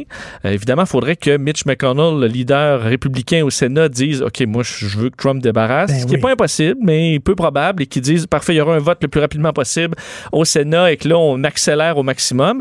Sinon, le, le- le- le- le plus de chance, c'est que le Sénat s'attarde au dossier d'impeachment après que Trump est quitté. Et selon un, un juge de la, un ancien juge de la Cour d'appel qui a écrit un long euh, un, édito, un édito dans le Washington Post et qui est beaucoup partagé aujourd'hui, selon lui et son analyse de la Constitution, c'est impossible de destituer un président une fois qu'il n'est plus président. Ah oui. Euh, même si le but étant de l'empêcher de se représenter, ça marche pas. Lui dit que dans la Constitution, c'est bien écrit que le pouvoir du Congrès, c'est contre un président en fonction. Et même si la Chambre des représentants a voté pendant qu'il était président, le Sénat n'a plus ce Ce droit-là. serait comme une loi rétroactive, c'est-à-dire que t'es plus président, mais tu- je te destitue. Ouais, ben c'est que c'est le sens de la loi. Le sens de la loi, c'est pour protéger d'avoir un président qui est plus apte. Mais dans la mesure où le président est plus là, il- le Congrès n'a plus cette légitimité. Selon euh, ce, ce- Puis ce- s'il est destitué, il n'aura pas le droit à sa pension de président. Ben ça, c'est à voter. Tu peux voter tous les critères que parce qu'entre autres, tu peux ajouter qu'il n'a plus de protection des Secret Service. Euh, ça se peut que si jamais des républicains sont ben qu'ils disent ben non, mais on va quand même euh, pas l'envoyer euh, dans la meute là. OK, on va c'était la carte. je pense que c'est tu, tu peux rendu là cho- choisir les critères nécessaires. Mais ce que dit ce- cet expert là, c'est que ultimement, comme on n'a jamais testé ça devant les tribunaux, ce serait à la Cour suprême de trancher, à savoir est-ce qu'on a le droit ou pas. Et on sait que Joe Biden a dans les possibilités, c'est que ce vote au Sénat se fasse après les 100 premiers jours de Biden pour pas embourber le Sénat et que là, on pourrait avoir des mois à parler de ça. Et là, je sais pas, la Cour suprême, on sait qu'il y a des juges républicains, des juges démocrates. Ben là, Trump en a, pas, est-ce que- en a nommé, euh, en a nommé, sauf qu'à date, euh, il s'est tellement fait revirer de bord, Richard, devant les tribunaux, 62 fois contre un, avec le dossier de la... Alors, ça montre quand même que les juges vont se fier à la Constitution, mais pour l'instant, la Et Constitution que malgré semble... leur couleur politique, vont quand même euh, faire appliquer la Constitution Oui, de façon je pense que oui, surtout que là, la Constitution favoriserait Trump. Par contre, ce que ça le protège pas, c'est d'être poursuivi après. D'ailleurs, le, le juge le dit là, dans, dans son euh, éditorial, il dit... Je... Poursuivi par quoi? Acte, ah, pourquoi acte de sédition? Ben, exact. Il y en a plein. D'ailleurs, il y a plein d'autres poursuites euh, pas possibles contre le président. Mais dit la justice se fera après, devant les tribunaux, et pas nécessairement avec un impeachment. Sauf si, encore là, Richard, les républicains embarquent et décident de le destituer avant le 20. Ce qui serait un- vraiment une surprise incroyable. Mais Ben, on n'est si- pas à l'abri si- d'une si- surprise. S'ils veulent sauver leur parti. Ben, En c'est ça. Là, là, lui, il est parti. Il est plus là, là. Ce qu'il faut, c'est sauver le Parti républicain. Donc, il faut prendre nos distances avec ce tweet-là. Ça semblait être l'avis de Mitch McConnell, selon plusieurs sources Oui. aux médias américains, que Mitch en a plein le cul. Et euh, son Non, mais- objectif, c'est de s'en débarrasser à jamais. Et l'impeacher, c'est être sûr qu'il ne revient jamais. Parce que t'imagines, Richard, là, dans, dans deux ans, là, on commence la course pour le prochain candidat républicain à la présidence. Le Trump s'en va se foutre là. Là, t'as plein de bons candidats républicains qui veulent pas y aller parce qu'ils veulent pas se faire insulter, veulent pas s'embarquer dans le cirque. Euh, pour les républicains, euh, c'est un boulet qui traînerait. Là. Alors, Ouais, mais en même temps, si les gens sont prêts à voter pour lui, euh, les républicains sont Ah, prêts à voter pour lui pour le revoir encore. euh, Mais il pourrait comme plus chef. gagner, Richard. Il, a pas, il vient de perdre tout. Là. Les républicains n'ont plus rien. Là. Ils ont perdu le Sénat, ils ont perdu la présidence. Donc, de penser qu'il pourrait se présenter en 2024, Trump, et gagner avec sa gang, sa petite gang de radicaux. Penses-tu que le gars avec des cornes va se présenter? Ben là, il... ça dépend. Là. Il est en Si- dedans, il est en dedans, puis il y a de la que- bouffe organique. C'est ça, il Ouais, veut de on la lui a bouffe donné, bio. par contre, sa bouffe organique. Je sais pas, parce que là, les gens dénonçaient ça, mais de quoi avait l'air cette bouffe organique? J'aimerais... Tu sais, le gars, il est prêt à faire une sédition, un coup d'État, avec des beaux os qui rentrent dans le Capitole, tout ça, mais il veut manger bio. Il veut manger bio. Le gars est propre, quand même. oui, il Alors- habite chez sa mère aussi. Ah, les histoires de mots de passe, on adore ça. Des mots de passe, des gens qui mettent 1, 2, 3, 4 comme mot de passe. Euh, Ouais, mais là, c'est plus. As-tu vu cette histoire concernant les bitcoins perdus? Euh, ça fait quand même plusieurs années qu'on surveille, parce que un grand pour 20 des bitcoins là, sont perdus. Donc, euh, sont entre autres dans des portefeuilles euh, qui ont été égarés, des mots de passe perdus, ou admettons des gens, là, admettons t'as, euh, il y a des gens que leur père est décédé, il y avait des bitcoins dans un compte, mais ils n'ont pas le mot de passe. Alors, ces bitcoins-là sont inaccessibles à vie. Là. Tu peux pas, euh, c'est pas souvent des sites où il y a des protections, où tu peux comme aller à ta banque puis dire, ben, j'ai perdu mon mot de passe, mais ils vont te le débloquer. Ça marche pas comme ça avec le bitcoin dans bien des cas. Et là, un homme, un, homme de San Francisco, Stéphane Thomas, qui est un, un Allemand qui habite à San Francisco maintenant, lui, Richard, s'était acheté il y a plusieurs années un euh, disque dur protégé, crypté, un Iron Key, et il a mis 7002 bitcoins, alors que ça valait quelques dollars. là. OK, là, c'est pas, pas, pas la valeur d'aujourd'hui. là. Euh, il a mis ça dans son compte. Mais là, aujourd'hui, ça vaut très cher. Mais il a perdu son papier avec le mot de passe. Là, il lui reste. il a 10 essais pour essayer de débloquer. S'il passe les 10 essais, tout s'encrypte à vie et c'est terminé. Il perd tous ses bitcoins. Et il lui reste deux essais et les bitcoins valent, Richard, 220 millions de dollars présentement. 220 millions de dollars. OK, moi, j'irais sous hypnose. Ben, j'ai- J'essaierais l'hypnose. J'ai pensé à ça, moi aussi. Euh, je sais pas s'il l'a fait, mais il dit qu'il a fait. Il dit à, à chaque fois, là, je dors, je dors, je fais des cauchemars, je me réveille avec une nouvelle stratégie, un nouveau mot de passe que j'essaie de me souvenir. Je l'essaye, ça marche pas, et là, je redeviens dans le, je retombe dans le désespoir. Toi, euh, est-ce que tu y a- y a un- t'as un papier quelque part ou sur ton ordinateur où tu écris tes mots de passe? Non. C'est tout dans ta tête. Ben oui, puis j'ai peur. Fait que là, je suis obligé de toujours faire le système pour les retrouver parce que ça te dit, ah ben, faut que tu mettes un caractère spécial, faut que tu mettes ci, mettes ça. Ben oui. Fait que finalement, je refais toujours les procédures. C'est un peu compliqué avec le Bitcoin, justement.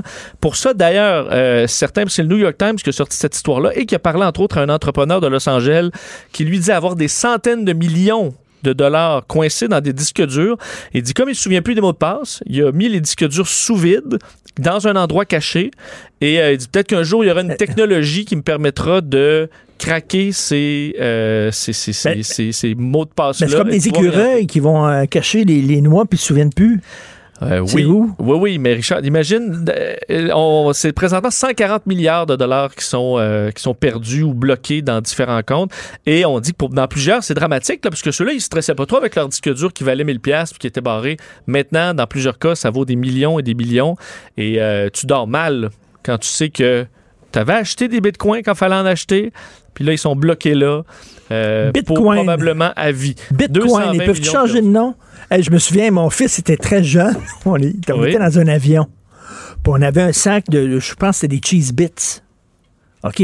Oui. Puis euh, mon fils aimait ça, il mangeait. Puis à un moment donné, il me dit bien fort, j'adore ça manger des bits. il pensait Tu racontes ça à radio, toi. Va qu'on l'aurait. il, était très content, lui, de manger ses, ses cheese bits. Il appelait ça des, des, des, des bits. Bon, qu'est-ce que tu veux? Il était, tout- il était tout jeune. Ça, tu vas pouvoir raconter ça à sa petite blonde quand il va avoir 17 18 Oui, ans. ben, va me faire un plaisir J'en doute pas. de raconter ça. J'en doute pas. Merci. Merci, beaucoup. En as-tu des bitcoins, toi? J'ai failli en acheter, euh, quand ça valait 200 je l'en achetais 5 pour 1000 Et euh, le site, ça marchait pas. À un moment donné, j'ai j'ai dit, ah, je vais faire ça demain, j'ai oublié. Fait qu'aujourd'hui, ça a une valeur à peu près de 200 000. Ben oui, ça- c'est 50 000 piastres, le Ben bitcoin. là, 35, 35 000. là. Et J'ai parlé à Adrien tantôt qui m'a expliqué c'était quoi les, les bitcoins d'Adrien Pouliot, puis il m'a dit bientôt. Adrien Pouliot? Pense qu'il s'est trompé de site, Adrien. Et il me dit, il me dit ça va valoir de- 250 000 bientôt. Oui, le problème, c'est ça, c'est que ça peut valoir 200 000, ça peut valoir aussi une scène dans 5 ans. Puis ça, personne ne le sait. Ceux qui disent le savoir, je, je- des gros doutes là-dessus. là. Ben, tu sais, quand vous avez lu Harari, là, le- le- celui qui a écrit sur la naissance de l'humanité, puis... puis- Sapiens. Puis Sapiens, puis... puis, euh, et, à un moment donné, il parle de ça, là, la valeur de l'argent, qui est c'est tellement un concept sur lequel tout le monde s'est entendu. Ben oui. OK, on s'entend que ça, c'est de l'argent, puis ça Mais vaut ça vaut ça- c'est symbolique, tout ça. Mais si on décide que les bitcoins, ça vaut pas de la merde, ça vaut Comme plus je rien. pense, c'est. euh, ça vaut rien. Et dans 10 ans, ça va soit être la plus grosse bulle inutile de l'histoire de, Ouais. de- ou, ou vous avez- tu vas dire, bon, ben, il aurait Mais- fallu mettre notre argent là-dedans. C'est quoi l'utilité, justement? Du Bitcoin? Ça remplace quoi? Ça aide quoi? Ça Mais c'est que tu facilite peux pas en créer à l'infini, donc complètement de l'argent où tu peux en imprimer tant que tu veux. Alors ça te protège de. Tu, pourras jamais juste avoir des bitcoins à l'infini et perdre ta valeur. Et là, et là, le, les euh, bitcoins, il y en a un nombre fixe. Adrien m'expliquait aussi que, mettons, si tu es, une méchante personne, Ouais. un trafiquant de drogue, euh, Ouais. les autorités peuvent saisir ton argent. Mais là, tu peux pas faire ça avec des bitcoins. Il n'y a aucune autorité qui peut saisir ton argent. bite. Impossible. Tu- ils peuvent pas saisir ta. C'est ta bite à toi, puis ils n'ont rien à faire Ça avec ça. Et ma bite à moi, ça n'est pas à toi. C'est tes bitcoins. Exactement. C'est la bite à Tibi. Bon. Alors, merci, beaucoup, Merci, Vincent. Merci. Merci. Tu vas parler de quoi aujourd'hui, Grandpa? Ah, je ne sais plus. Euh, tantôt, on a laissé Lé- Léla Lesbeth, qui est euh, présidente de PDF euh, pour le droit des femmes au Québec. Il y a une étude qui est sortie à l'Université euh, McGill. Les chercheuses, évidemment, ne parlent pas français, donc ils ont refusé la demande d'entrevue, qui euh, banalise presque les mariages de mineurs au Canada. Il y en a eu 3600 entre 2000 et 2018. Puis on parle de mariage, union de faibles. Nulle part dans l'étude, on parle de mariage forcé. Ah oui. De patriarcat, de tout ça. On va en parler avec Léla tantôt. À 11 h on a Richard Latendresse en direct de Washington. Fuckington. Puis euh, là, deuxième procédure de destitution pour... Donald Trump fait pas les choses à moitié. Pas une procédure de destitution avant de partir, une deuxième, toi, chose. Yes. Il y a eu cinq morts quand même, hein, aux émeutes euh, du Capitole. Et là, c'est Liz Cheney, la fille du vice-président Dick Cheney, qui était avec George W. Bush, qui mène la charge pour les républicains. Puis moi, je suis en train de me dire, je vais en parler avec Richard tantôt, est-ce que c'est Liz for President 2024? Parce qu'elle emmène large. Là. Euh, tantôt, Hmm. là, les discours là, l'impliquent, puis ce qu'elle a dit, les po- positions qu'elle a prises contre Donald Elle est en- Trump. elle est en train de positionner ses pions. Ben, ou par principe. Puis, elle- puis elle dit, c'est le Capitole, puis euh, tu peux pas inciter une foule comme ça à aller tout casser, à ne pas reconnaître une élection qui a été euh, faite en bonne et due forme. Alors, euh, Liz Cheney, et euh, à midi, euh, on a Annick Goudreau qui est avec nous, la mère d'Alissa, on lui a parlé, j'ai parlé en, en début euh, septembre. Sa fille, Alissa, avait pris dans un party... euh, euh, des espèces de pèses. Tu sais, les pèses. hein? Ah Donc, oui, oui, j'ai vu ça. puis, euh, puis là, elle est décédée samedi dernier. Une fille superbe, Ben oui. 21 ans, qui a été laissée là par les autres qui étaient sur le party. Puis finalement, les paramédics sont allés la chercher le lendemain matin à 8 heures. Puis il était déjà écœurant. trop tard. C'est vraiment, mais je pense qu'elle prend la parole pour mettre en garde euh, autant les ados que les parents. On va t'écouter. Écoute, rapidement, rapidement. euh, la mairesse Plante a nommé euh, euh, une femme au poste de commissaire contre le racisme systémique parce qu'elle a dit il y a du racisme systémique, Ouais, ouais, la mairesse, OK? Alors, celle qu'elle a choisie comme euh, commissaire contre le racisme systémique, c'est une dame qui s'appelle Bokra Manaï. Elle était porte-parole du Conseil national des musulmans canadiens. Elle défendait le Conseil national des musulmans canadiens et ce conseil-là disait, entre autres, qu'ils veulent que les enseignants séparent les filles et les garçons dans les cours de danse et euh, qu'on a le droit de- de- de- d'empêcher les jeunes d'é- d'écouter de la musique dans les, dans, les, euh, dans les cours de musique si leur religion dit qu'ils ne peuvent pas écouter de la musique. Elle, c'est des, positions qu'elle défendait et c'est elle maintenant qui est commissaire contre le racisme systémique à Ville-Montréal. Valérie Plante, un super choix. Qui vient Super plus en choix. entrevue, hein? Je sais pas toi, moi, elle vient Bravo. plus en entrevue, là. Euh, elle vient plus, ça ne tente plus, elle veut plus, elle trouve plus ça drôle. Mais non, ah, pourtant, rien, maudit. Ouais, mais c'est fini. On va t'écouter, bien sûr, Grandpa. Merci Ouais, beaucoup à merci. Luc Fortin, Carl Marchand, Maude Boutet, à la recherche, Achille Moinet, à la console, la réalisation. On se reparle demain, 8 h. On écoute Benoît. Cube Radio.